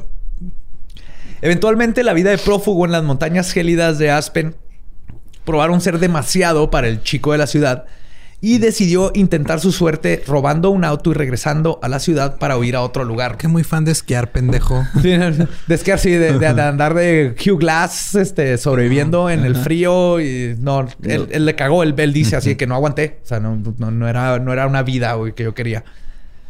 Tristemente para Bundy, su peor enemigo se encargaría de que fuera capturado de nuevo. Manejar para la verga. Lo detuvieron de nuevo por una falta de tránsito y regresó a la cárcel, güey. Así de pelada, güey. O sea, otra vez iba manejando erráticamente, le- lo pararon, lo llevaron a la cárcel. Ah, cabrón, es el pinche Bandy, güey. Es que te acuerdas que estudiaba cosas japonesas y chinas, güey. Por eso yo creo su mal tránsito, ¿no? De man manejar para la verga, güey. no sé, güey. Enseñaron cómo manejar, ¿no? En esa clase. Esta vez lo pusieron en la cárcel del condado de Garfield en Glenwood Springs, en el estado de Colorado. Durante los... El condado que odia los lunes. Que come lasaña. Durante los próximos meses, Bundy se dedicó a una sola cosa. Bajar de peso. No mames, yo debería ponerme trucha con eso. El 31 de diciembre de 1977, el terrible Bundy, quien había perdido 13 kilos, usó sus libros de leyes para hacer un cuerpo falso debajo de su sábana, removió la lámpara de su cel. Sí, ¿cómo no mames. Sí, güey. No te pases de verga, güey. Removió la lámpara de su celda, abrió un poquito más el hueco y con su nuevo cuerpo de Bárbara de Regil, güey, pudo caber por la estrecha abertura y luego se movió por los ductos como Tom Cruise hasta llegar al departamento del jefe de la cárcel. Ahí se cambió de ropa y salió caminando por la puerta principal como civil, güey. Pinche Bugs Bundy, güey. Qué pedo. Como la mascota del Voldemort, ¿no, güey? Acá que andaba entre las pinches eh, Así, güey. Todo lo planeó para ese día, güey, sabiendo que todos estarían celebrando el año nuevo. Y de hecho pasó casi medio día antes de que se dieran cuenta que Bundy había escapado de nuevo. güey. Todos en la cruda, así de, ay, güey. Falta algo. Oye, Bundy está como muy cuadrado, ¿no? Sabe mucho de leyes, ¿no? Ahorita. Huele a papel. Mejor no lo despierto, de estar crudo también. Oye, pero no voy a pistear. No mames. Revisa. Bundy se escapó. Sí, tengo que dar crédito, Güey, güey. pendejos los que lo dejaron escapar Sí, dos güey. veces, güey. dos. Su abogado, de hecho, dice que cuando lo fue a ver, porque ya tenía un abogado, se le hizo raro que estuviera tan flaco. Y le dijo a los chotas, oigan, está ¿No raro. estás dando de comer o qué? No, y, él- y di- le dijeron, ah, nomás anda de mamón por, para, que, porque está- para quejarse la comida y que le demos privilegios especiales y le demos otro tipo de Ah, comida. y Finta. Y finta. Quiero caer entre los barrotes. Sí. sí, básicamente. Esa, esa debería ser la meta, güey. Así de, quiero caber entre esos barrotes, vamos a poner a dieta. Sí, sí. Oh, pues bien raro, el Ted Bundy andaba todo flaquillo y luego, y luego nos pidió este manteca y se embarraba de manteca y luego un día pues se nos escapó. Ahí entre los barrotes el güey. Siempre andaba resbaloso. sí. Ted Bundy logró viajar de Glenwood Springs en un auto robado hasta la ciudad de Vail. De ahí luego se fue a Denver pidiendo aventón y luego voló a la ciudad de Tallahassee en el estado de Florida. Y con eso se puso... era el personaje de Woody Harrelson en... Tallahassee. Ah, Tallahassee. Tallahassee. Tallahassee. Ajá, se llama. O sea, se fue a Tallahassee, güey, a Está bien 3000 pinche lejos de- kilómetros. ajá. 3000 kilómetros de distancia. muchas veces creo que no mencionamos lo enorme que es Estados Unidos. Sí, Ah, güey, es está una- muy grande, güey. Chingadera No más enorme, Texas, güey, es más grande que Chihuahua, güey, que es el estado grande. güey. Son los dos estados grandes. ¿Y Texas es el más grande de Estados Unidos? Simón. Sí. Sí, así como Chihuahua. Y lo, y lo tenemos eh, uno arriba y uno abajo. Por eso salir de Juárez está este, largo. güey. Sí, esto es Sí, así. Ah, quiero ir a otra ciudad. Ok, tienes ocho horas Ocho para manejar. Sí.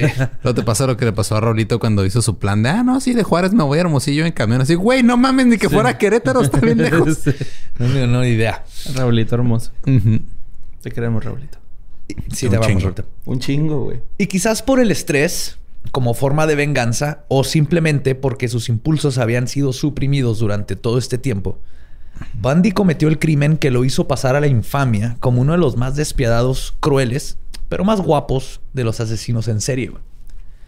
En Tallahassee, Bundy rentó un apartamento que quedaba a cinco cuadras de la sororidad Chi Omega, ubicada en el número 661 de la calle West Jefferson.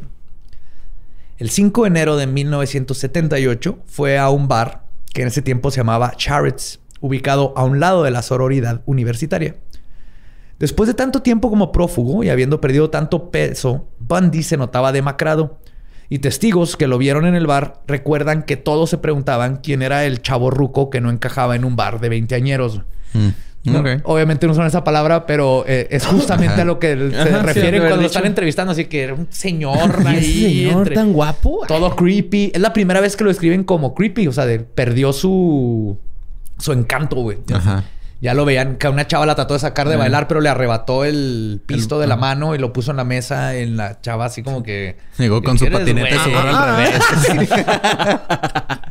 ¿Qué onda, pues? profe? ¿Qué, qué onda, próximas víctimas? Eh, todo puro chavo aquí, ¿Qué ¿verdad? onda, chabots? no, eh, acá que digan chabots. ¿Qué pedo, güey? Es chavo, güey.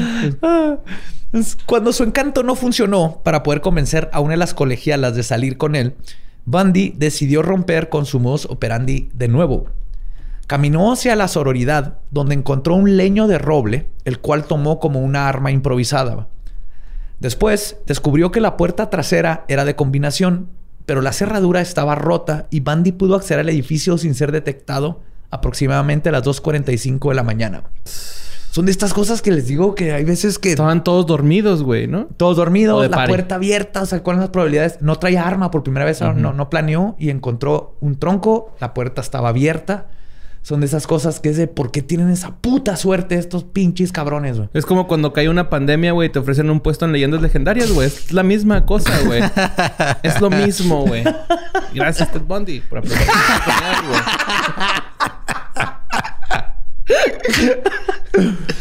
Una vez dentro, caminó por el pasillo y entró al primer cuarto que encontró.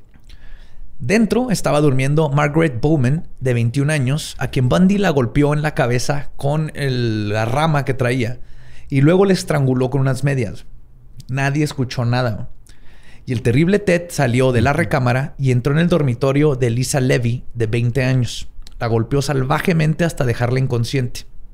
Le estranguló y casi le arrancó uno de sus pezones con sus dientes y le mordió profundamente el trasero izquierdo. Luego la agredió sexualmente con una botella de spray para el cabello.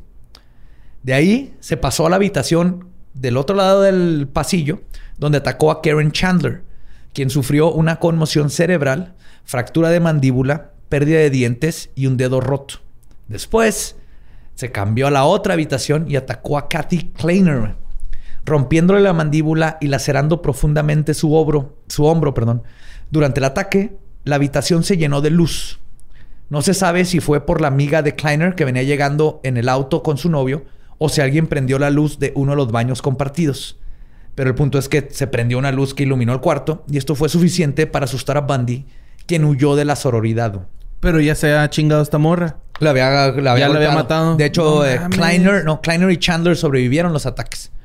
A la verga. O sea, se fue de cuarto en cuarto. Sí, güey. Y si no hubiera visto la luz, se hubiera ido de cuarto en cuarto Pues en se cuarto en supone que por eso viven juntos, güey, para cuidarse entre ellos. ¿Qué, qué verga, güey? Güey, este, el- Kleiner y Chandler sobrevivieron los ataques y los forenses determinaron que el brutal y despiadado ataque de las cuatro mujeres sucedió en un periodo de 15 minutos, con por lo menos 30 testigos alrededor que no escucharon nada. güey. Una de las chavas que era casi el cuarto que hubiera seguido se terminó suicidando, güey, porque fue una de las que encontró a las a, a una de sus amigas muertas y se suicidó a los meses, güey. No aguantó. No se sabe si fue por el estrés o por lo que le llaman este. El, el como survivor's guilt. Sí, la culpa del... Culpa del que sobrevive. Que te sientes mal de por qué. Porque Yo no sobreviví, yo. ella ajá, y no, ella no. ajá. Pero se suicidó. O sea, No es que también luego no piensas. No, nos enfocamos en las víctimas, pero no nos damos cuenta de cómo se extiende y De cómo hecho, afecta a las, la- las las familias, personas alrededor, las familias, los amigos, la persona que se encuentra con la escena. Estuvo de la verga esto que hizo Bandy Ay, aquí, güey. Pero Bundy aún no terminaba. Después de este ataque, mientras estaban llegando las ambulancias y todo eso, Bundy caminó unas ocho cuadras, donde se encontró con el departamento que estaba en un sótano del estudiante de universidad Cheryl Thomas, portando una máscara hecha de unos panties, probablemente de una de las víctimas que acababa de atacar. Entró al cuarto y atacó a Cheryl brutalmente, dislocándole el hombro, rompiéndole la mandíbula y fracturando su cráneo en cinco partes. Los vecinos de Cheryl escucharon el ataque y llamaron a la policía. Pero temerosos de confrontar al atacante, lo único que hicieron es empezar a llamar al depa de Cheryl. Por suerte, eso fue suficiente para que Bundy detuviera su ataque y huyera de la escena. Cheryl sobrevivió, pero quedó sorda y con problemas de equilibrio, lo que terminó con su carrera de bailarina. Sí, güey.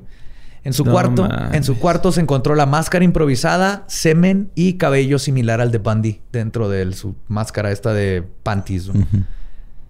Después de su masacre, Bundy se robó una van de la universidad y manejó a Jacksonville, ahí mismo en Florida. Aquí intentó secuestrar a Leslie Ann este, Parmenter, de solo 14 años. Por suerte, su hermano la vio y confrontó a Bundy, quien decidió huir. Pero al día siguiente, el depravado Ted salió a cazar de nuevo. El 9 de febrero de 1978 abdujo y asesinó a Kimberly Diane Leach, de 12 años, cuando caminaba a su escuela de Lake City Junior High. Varios testigos reportaron haber visto a un hombre parecido a Bundy en el área y el 10 de febrero el FBI lo agregó a su lista de los más buscados. El cuerpo de Kim fue encontrado hasta el 7 de abril. Bundy había abusado sexualmente de ella y había mutilado su cuerpo. Sabiendo que lo estaban buscando, Bundy cambió la van por un bocho anaranjado el 12 de febrero. La marca. Sí, sí, totalmente. Es que era nazi. Oye, era republicano nada más. No llegó a tantos extremos. Aquí Es está mismo. perfectamente permitido comparar a Bundy con los nazis. güey. Yo no tengo ningún problema. Tres días después, un viejo némesis del terrible Ted se toparía de nuevo con él. El Chota. tránsito. Lo detuvo de nuevo un tránsito. Yo pensé que el detective este principiante. Ese güey vale verga, güey.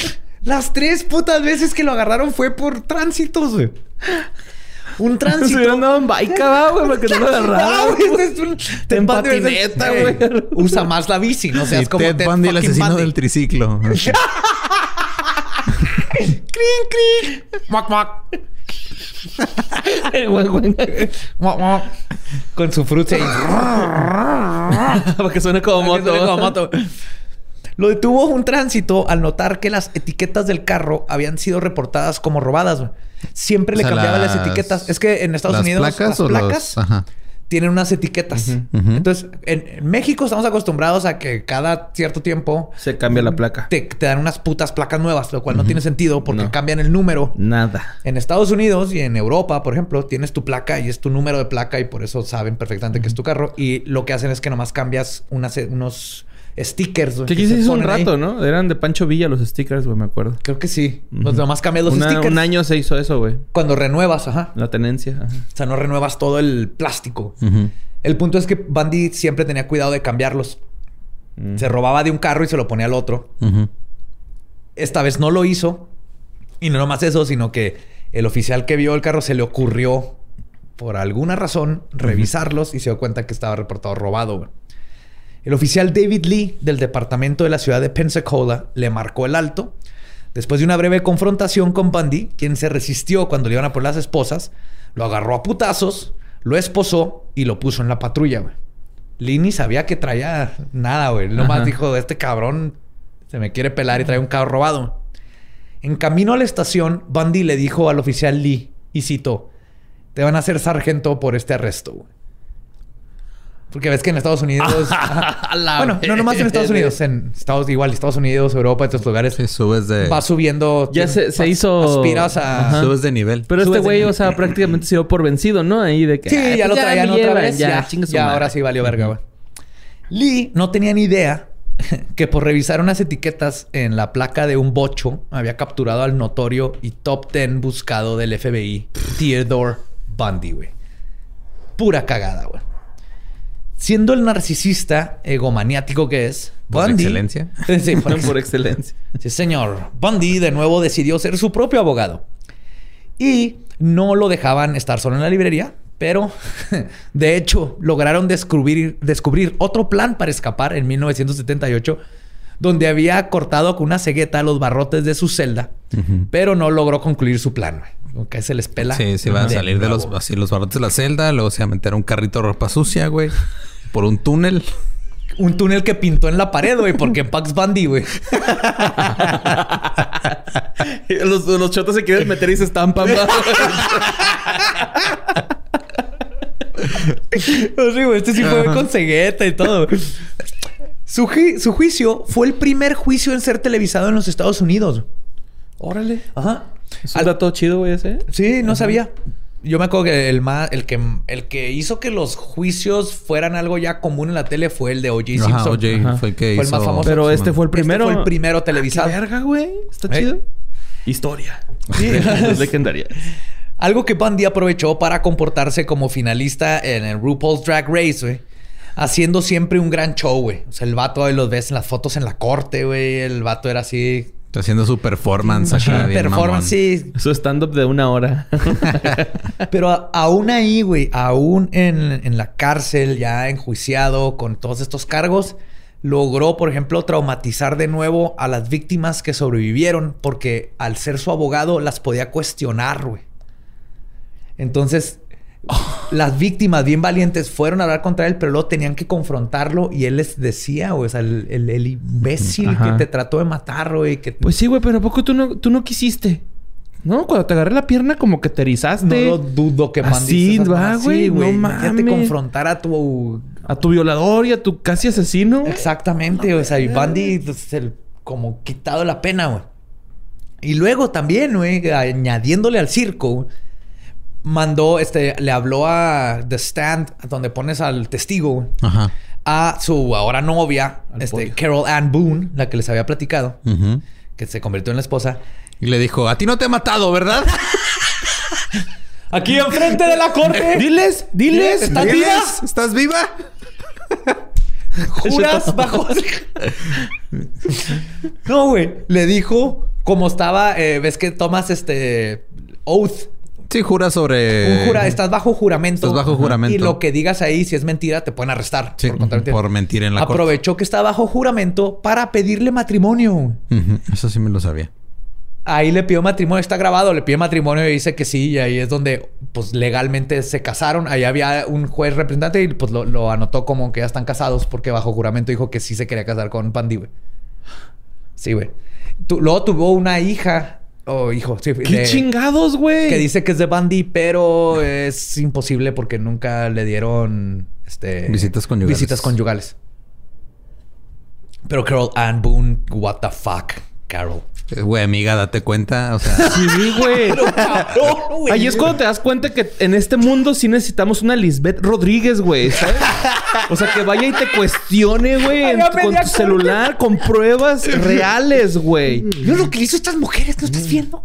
Date cuenta, amiga. Neta. O sea, sale corriendo como caballo, Ted Bundy. Pero eso es mi caballo, de se caballo. mete por el, por el techo. Pero todo el circo del terrible Ted y su presunción de inocencia. Ah, porque él decía que era inocente, güey. Ni Ah, siquiera, claro, ni sí. siquiera trató de como, no sé, una condena menor o algo. No, no. Él decía que era inocente.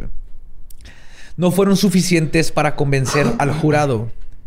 El 24 de julio de 1978 fue encontrado culpable de los asesinatos de Margaret Bowman y Lisa Levy. La evidencia más incriminante en su contra fue la impresión dental que dejó en el glúteo de Levy. güey. Ah, sí que se lo mordió madre. Ay, Sí, el pezón. Del pezón, Ajá. pero en el, en el glúteo se veía perfectamente y lo compararon dentistas forenses y todo, y no había duda de todo. Él lo trató de, de decir que Porque no era los él. dientes son como la- las huellas digitales, ¿no? Son únicos en las Sí, personas. Sí, sí. Ajá. Si sacas impresiones dentales y tienes una huella, lo puedes. Hay varios asesinos en serie que los han trampado así. ¿Mordiendo nalgas?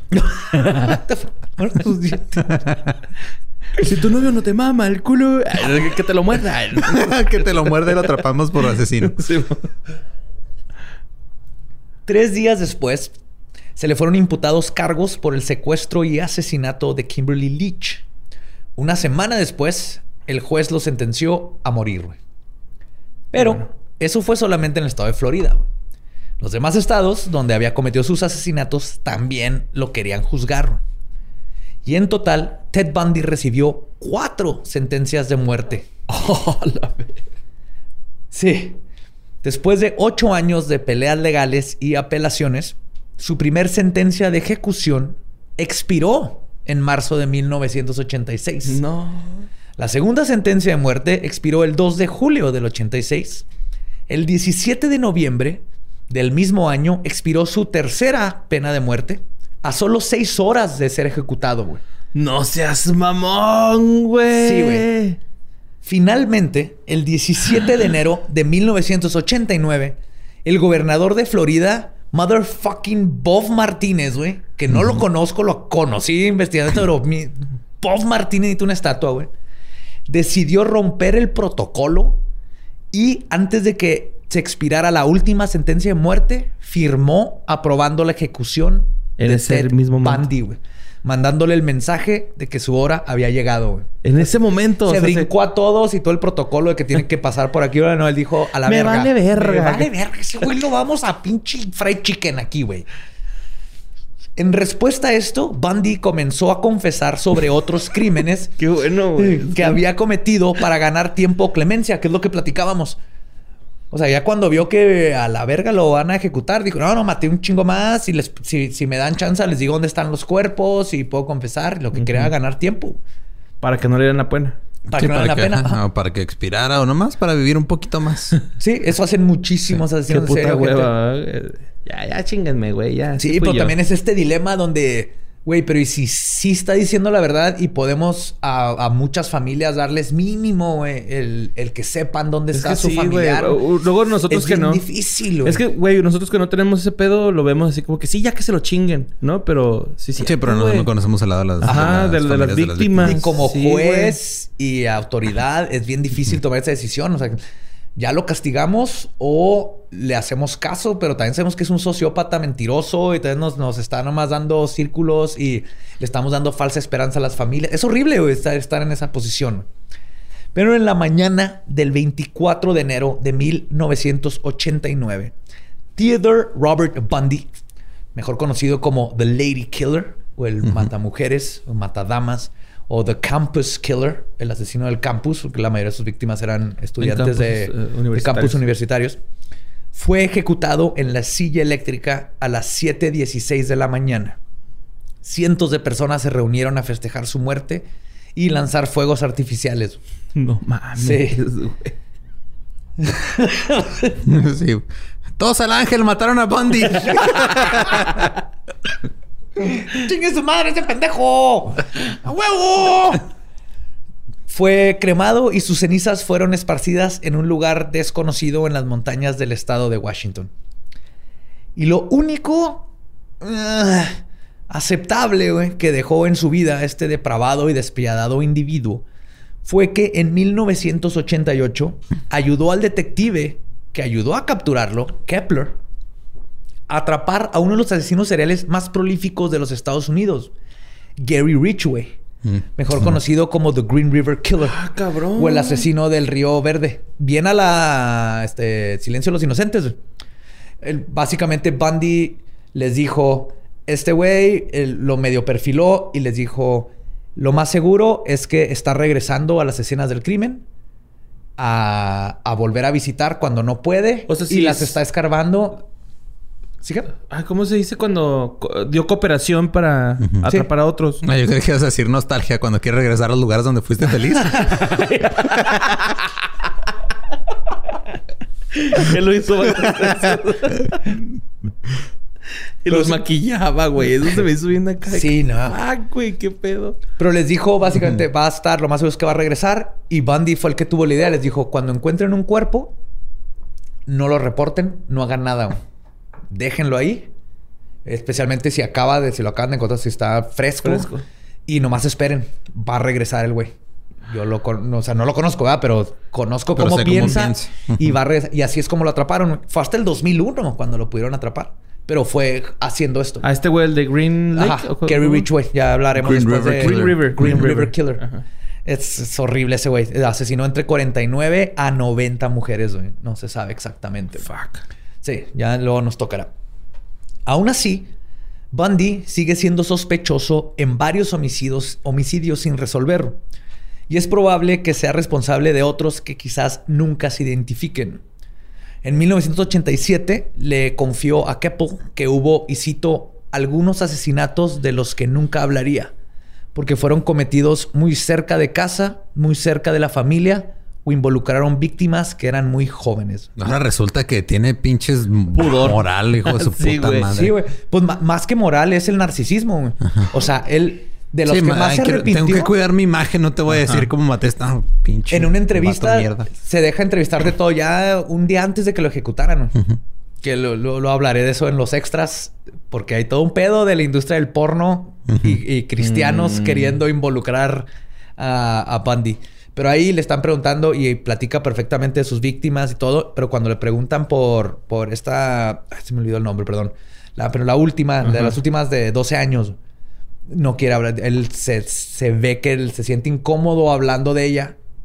Pero sabes que no es porque la mató.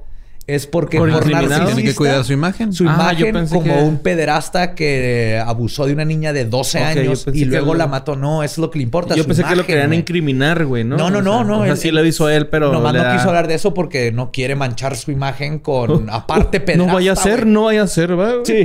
Necrofilia, este, asesinato, mutilación, abuso sexual, pero que no me vayan a agregar ahí. Pero Sí, yo man. no quiero cruzar esa línea, güey. Pero obviamente era también un pinche Sí, pues es que en la cárcel les va gacho, ¿no? A los Sí, Este güey estaba un día de morirse, güey. Era lo de menos. Era nomás... Quería la gloria de soy Ted Bundy, asesino en serie. Quería que no le dijeran en la esquina pederasta. pederasta.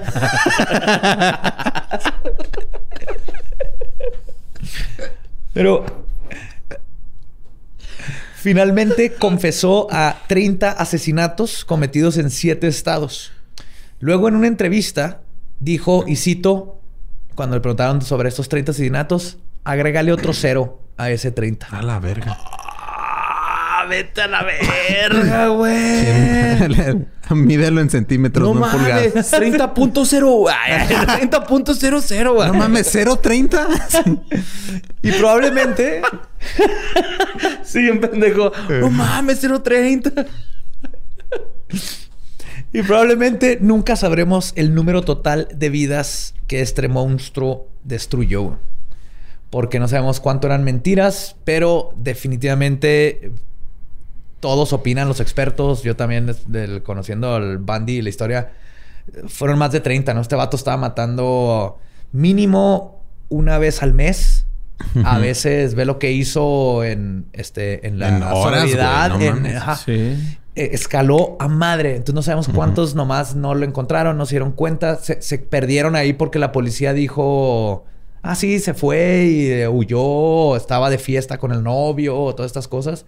Y nunca vamos a saber qué tanto era exageración de Bundy Ajá. y qué tanto verdaderamente, este, cuántas vidas Güey, destruyó si ya este fueron cabrón. 300, verga, güey. O sea, ya es Yo un no, no güey. creo que hayan sido 300, pero yo sí creo que llega a tres cifras, güey. O sea, sí creo que haya- le haya pegado a los 100 por el patrón. Pelada, güey. No sabemos cuántas fueron antes de estas con las que empezamos y cuántas se quedaron ahí en medio que no, no nunca se las atribuyeron a Bundy nomás porque no las encontraron o porque eran este, mujeres que la policía nomás decidió no investigar. Y esa fue la historia del terrible Ted, Terrible Ted, Fucking Theodore Bundy. Bundy, Motherfucking Bundy, güey. El asqueroso, sí, güey. Sí, es que hay mierda y luego hay mierda. Sí, Bundy es, es de esas personas que el... ¡Oh! Cómo hay que desmitificar, pero cómo tuvo pegue, güey. En, en la corte estaba lleno de fans, así como Richard Ramírez. Un chorro de chavas. Hay entrevistas así en, en esa época donde están y hay así chavas de que, ay, es que no sé, tal vez sí es inocente, guapo si lo habrá acá. hecho o no, como que no tiene cara de asesino. Que es algo muy cabrón, o sea, el- Sí, ¿no? porque no ¿Cómo- tenía cara de asesino cara fue de porque pudo hacer todo lo que hizo, güey. Sí. Porque tenía esta imagen así y hasta el mismo... A mí lo que siempre se me decía como que... Este... Bien culero de Bundy era justo eso. O sea, que él se ponía en una situación vulnerable para abusar de la confianza de estas chavitas que iban a- ayudarle. Ajá. Porque lo veían... Ah, mira, ese pobre güey anda en muletas. Ese Está pobre güey tiene el brazo ese quebrado. pobre güey en shorts blancos. Ah, en shorts. Ese pobre güey no sabe cómo vestirse. güey. Parece que lo vestió su mamá. pinche Pendejo. ¿Cómo va a meter unos putos esquís en un bocho? Ah, pobrecito, lo va a ayudar. Ajá. No, pero sí, de eso abusaba, güey. Y, y que era carismático. Es que mucha gente se... muy bien. Entonces, mucha nadie gente se aprovecha de eso, ¿no? De la guapura, güey, ¿no? ¿Te acuerdas? Hace poquito alguien hizo presidente un güey bien guapo, güey. o sea, yo lo extraño cabrón, güey, ¿no? O sea... Pero con Bundy, algo bueno que salió de ahí es que fue de estos que rompió el molde dentro de lo que se creía que eran los perfiles de los asesinos en serie. Este, junto con. Es que sí era malo, John güey. Wayne Gacy, sí, pero esa esta gente donde un asesino en serie puede ser perfectamente, se puede adaptar perfectamente a la sociedad y pretender ser alguien que, que funciona, que tiene novia. Pero es que, Ted entonces, Bundy ¿qué pedo, era? Dexter si no hubiera tenido eh, todo Su laboratorio. No, güey. Una hermana que le destruye sus planes. Antes de cagar mi analogía, bien por... Dexter Morgan, Dexter el asesino en Sí, serie. el asesino en serie, sí. Dexter si no hubiera tenido su, su código de moral, este dato que se puede perfectamente este, camuflajear dentro de la sociedad como una persona normal, pero que dentro es un, es un monstruo. Ujú. Chale, güey. Pues chale. Sí, güey, la neta sí me saca de pedo. Pero eh, me resulta algo extraño, güey, de que, por ejemplo, con Ed Kempler, siento como una cierta de. Ah, güey, pues el vato como que la sufrió. Pero este güey casi no lo siento. Es así como que. Verga, güey, pues no tenías nada que por qué hacerlo, cabrón. O sea. No, pero son esas cositas. Por ejemplo, con, con Kemper tenemos este la, el- la triada de McDonald's, casi. Eh, con Bundy no. Pero es algo que lo después descubrieron en los perfiles, ¿no? O sea, el, la triada de McDonald's no, no predice asesinos en serie. Predice un niño con una vida de estrés. Y cómo se representa este estrés y abuso. Ah, matando animales, eh, quemando cosas o este, con eunoresis, que es hacerte pipí en la cama. Muchos asesinos en serie, obviamente, este abuso eventualmente los lleva al asesino en serie si tienen estos problemas eh, desde lo genético hasta el abuso. Pero no es necesario y en- hubo un tiempo en donde era lo buscaban a fuerzas. Bundy no tuvo ninguno de, de la triada. Técnicamente fue fuera de que obviamente el- su psique valió madre cuando lo de la mamá y la vida que tuvo. Pero ahí nos damos cuenta de lo delicado que es la vida de un niño y, y la importancia de la crianza y de los papás. Porque eh, suena como sutil lo que le pasó a Bundy, pero a final de cuentas eso, junto a o sea, la, la crianza más la naturaleza, que es, ya sabemos porque cuando murió le examinaron el cerebro después de que lo electrocutaron y encontraron este problema con su genética. Entonces, él tenía ya una predisposición, predisposición y con el, el- ah, fue un abuso más de descuido y sentimental que físico, pero de esas dos cosas crearon el monstruo que fue Ted Bundy. Y quizás porque no hubo abuso y todo eso, fue mucho más sutil en su forma de interactuar con la sociedad para poder salirse con la suya. Son de estos misterios de los asesinos en serie que también no creo que haya un, un molde, pero cada vez vamos aprendiendo más de cómo se forman y cómo piensan. Y uno de los más cabrones y culeros y que creó este molde para películas y todo esto fue motherfucking Bugs, Bu- Bugs, Bugs Bundy. Bugs Bundy. No, no, no, no, That's all, folks. Cuando se murió. Esto es todo, amigos. Bundy. Ah, pues bueno, Ah, pues sí, recuerden de que este, nos pueden eh, seguir, perdón, en todos lados como arroba leyendas podcast. Eh, recuerden que también tenemos otros podcasts. Borre tiene los, este, vayan al día de ayer, escuchen qué fue de ellos ayer, escuchen el Dolo lunes. También me pueden seguir como arroba ningún Eduardo. A mí como Mario López Capi. Y a mí, como el va diablo, eh, seguiremos. Todavía nos queda mucho de agosto asesino, pero por ahorita, querubín desmembrado, nuestro cuento se ha acabado. Igual que nuestro podcast, podemos irnos a pistear. Esto fue palabra de Belzebub. Abra, jadabra. Y su espíritu. ah, no, con su espíritu. Eh, quién sabe. Lo tenemos levantado hacia el señor.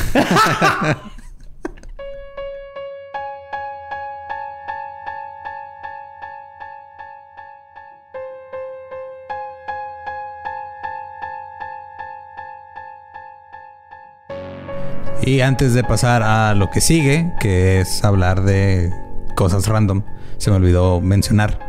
Y lo estamos grabando después, pero lo estamos... Es que este- es- todo este pedo es un viaje en el tiempo muy cabrón, güey. O sea, esta parte se grabó después de lo que vamos a decir ahorita. Ajá. Y lo voy a poner antes. Antes de lo después de pasado mañana que Ajá. soy, que es un día después de mi cumpleaños, pero fue ayer, pero estamos en el presente del pasado. Sí, mira, ya Netflix, contrátanos para hacer Dark 4, no hay Así pedo. es. Yo Dark, soy el que fuma, güey, ese. Dark copretérito. Así se va a llamar. Yo ya lo tengo. Sí, bueno, el punto fue que lo que se nos, se nos- olvidó mencionar, y, estamos mencionando ahorita después, pero antes, es que este viernes vamos a colaborar internacionalmente con eh, Serialmente, un podcast también de temas de asesinos en serie muy chingón que es de Colombia. Y pueden escucharlo este viernes 14 y la próxima semana vamos a estar ahí también haciendo un live con ellos. Este, para, pues, para que conozcan proyectos que están también muy chidos, pero pues no son de aquí de México y Exactamente. es para Expandir. este, sí, es para abrir una vía comercial de Una breve. contrabando nunca de, de ideas. Ah, sí, sí. Nunca ha existido algo así por el estilo. Nada, nada. Sí, creo que na- nadie de México consume nada colombiano, ¿no? No, Nada. señor. Entonces, por eso queremos que consuman serialmente. Y el viernes lo pueden hacer. Vamos a estar invitados. Ahora sí, vamos a la parte que sigue, pero que grabamos antes que esto. Y ese fue Bugs Bundy. Eso fue todo. Uno de mis primeros asesinos en serie. Este, así que recuerdo, especialmente en prepa. Ya les conté toda la historia de, eh, de, de mi banda y de. Creo que lo mencionaron en Scream.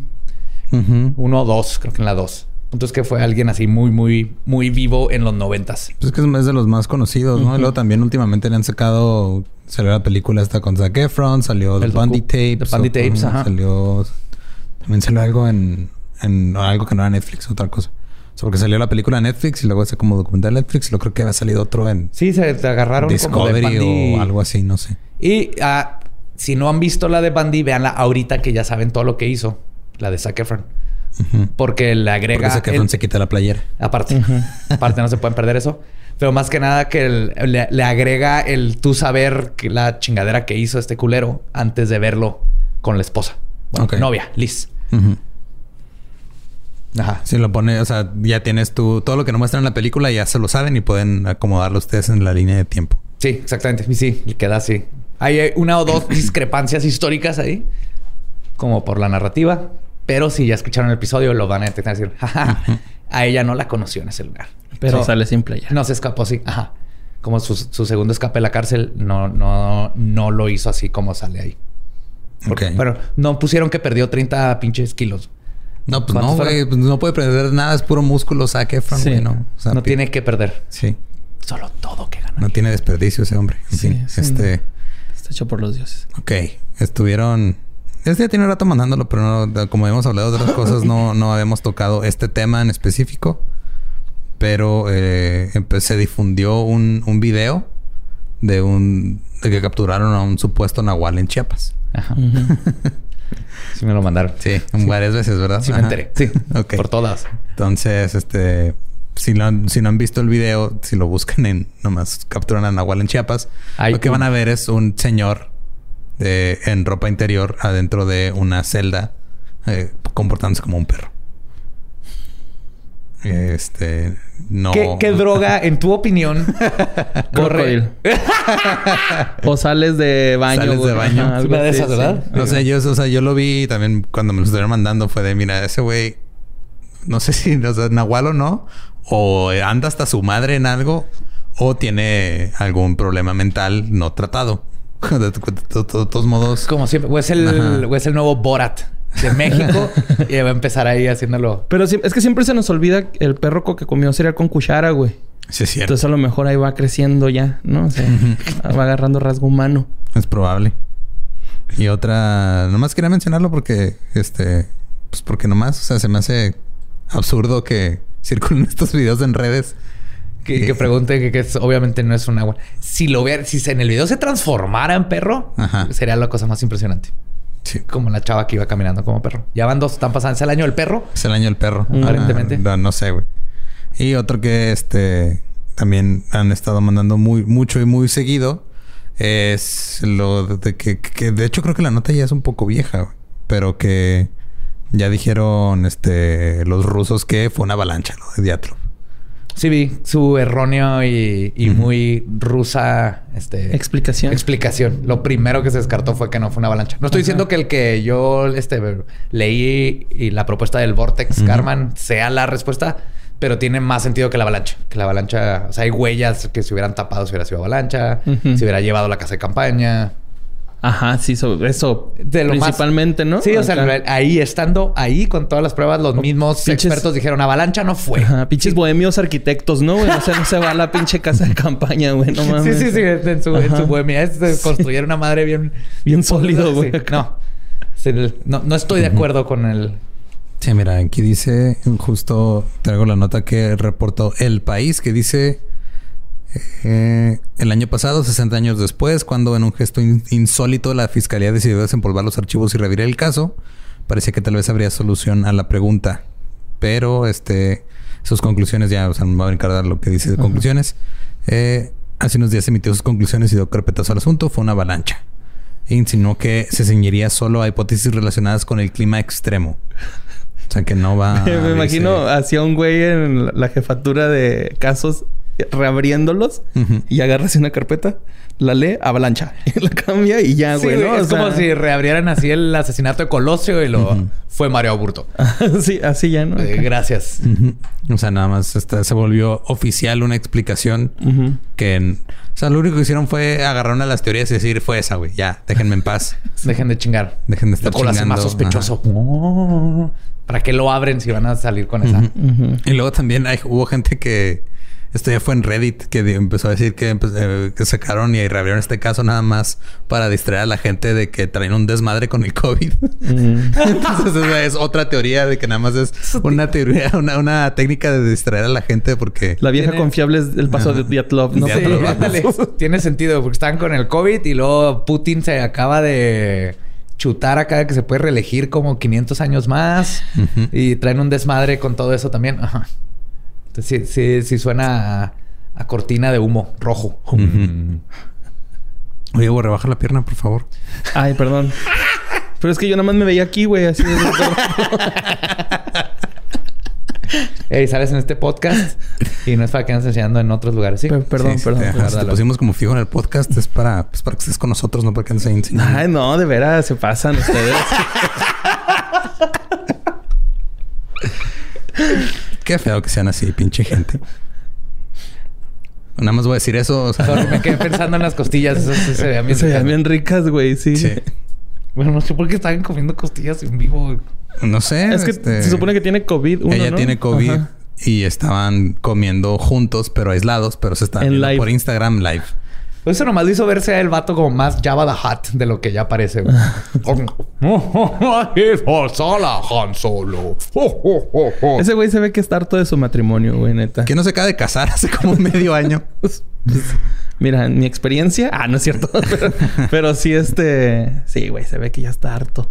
Bienvenidos a telenovelas legendarias. Sí, ya sé, ya empezamos. Ajá. No sé, e- es muy probable que... este, no- bueno, no sé si grabaron los episodios de La Cotorriza porque también es Lobo Cumpleaños. Que igual están hablando de lo mismo y ahorita ahí. No lo dudo. No sabemos. Pero este... Pues un saludo al machismo. Y por saludo, pues así como Sí. saludo. Saludo con un dedo en medio muy, muy, muy, Sí. muy, en, muy en alto. y pues ya era todo lo que... O sea, la neta, fuera de que el Nahual y Diatlov... No ha pasado nada más. Ha pasado un chingo de cosas, güey, pero... pero nada que haya dicho, ah, mira qué padre. O sea, también se volvió... ah, Hay un tweet como de julio que también estuvieron, me estuvieron mandando. Que tenía que ver con que la CIA hablaba de... Eh, transcendent- tra- transcendental meditation. Sí, ah, sí, tienen sí. un programa para... Ajá, y que todo ese pedo y de este proyección astral y todo eso, pero eso ya tiene un chingo que Sí, salió a la Project- luz. desde Sí, Project. Stargate y tienen todo esto. Sí, De pues, hecho, ¿es lo, lo, lo, lo platicaste en, en lo de MK Ultra, ¿no? Ajá, ahí hablé un poco de eso. Y lo único que hizo la CIA, pero ya tiene rato eso también. O sea, como que ahorita, como no tenemos nada más que hacer más que estar revisando cosas. La gente está Viejas, descubriendo y sacando otra vez. Pero van cosas chidas porque ves que también ya están anunciando lo de que al parecer va a haber declasificación más chida de los ovnis. Es que ya dijeron que sí existen y que no saben qué chingados son. Al parecer el siguiente paso va a ser que ya acepten así de la neta no son de este planeta. Ajá. Ovnis del espacio, La ovnis neta terrenales. no son de este planeta. Los ovnis vienen a verte la jeta. Somos la CIA. Mm. y nos gusta sentarnos en sillas. pues lo único que pensé que iba a remar. Qué bueno que Longshot nomás nos invitó para hacer lip sync y no un featuring porque valemos verga horrible, güey. Pero esa, cuando salga esa noticia vamos a estar bien emocionados. Sí. Este, pues muchas gracias otra vez por escuchar. Este es el segundo de Agosto Asesino. Que este. Creo que nos fallaron las cuentas y nos vamos a alargar a. No, no, no nos fallaron las puertas, las, ¿Las cuentas. cuentas? Es parte de la dinámica del percolado. Todo se escurre. La sangre escurre, Lolo. Entonces, el los- mensaje en el que me dijiste creí que agosto tenía cinco miércoles y tiene cuatro y ya preparé cinco episodios, no es una admisión de error. Exactamente. Exactamente, pero es lo, lo, lo, lo está tratando de encubrir. Está tratando de encubrir mi crimen. ¿Estás y tratando me de acabas de crimen? exponer Ajá. entre todos. Ok. Te El tropezaste punto con es que hay una sorpresota. A ver, a ver, más agosto asesino. Y- de Mira, lo que no, no dije toda la, no dije toda la sorpresa. Sí, no, no, no. Ya me lo, ya me lo sabrán que es. Es que estamos emocionados porque Sí, yo sí estoy Sí, ha emocionado. estado bien chido todo eso. sí, está padre. Y pues ya, ¿no? Este, muchas gracias por escuchar. Nos escuchamos y vemos la próxima semana con el tercer capítulo de Agosto Asesino.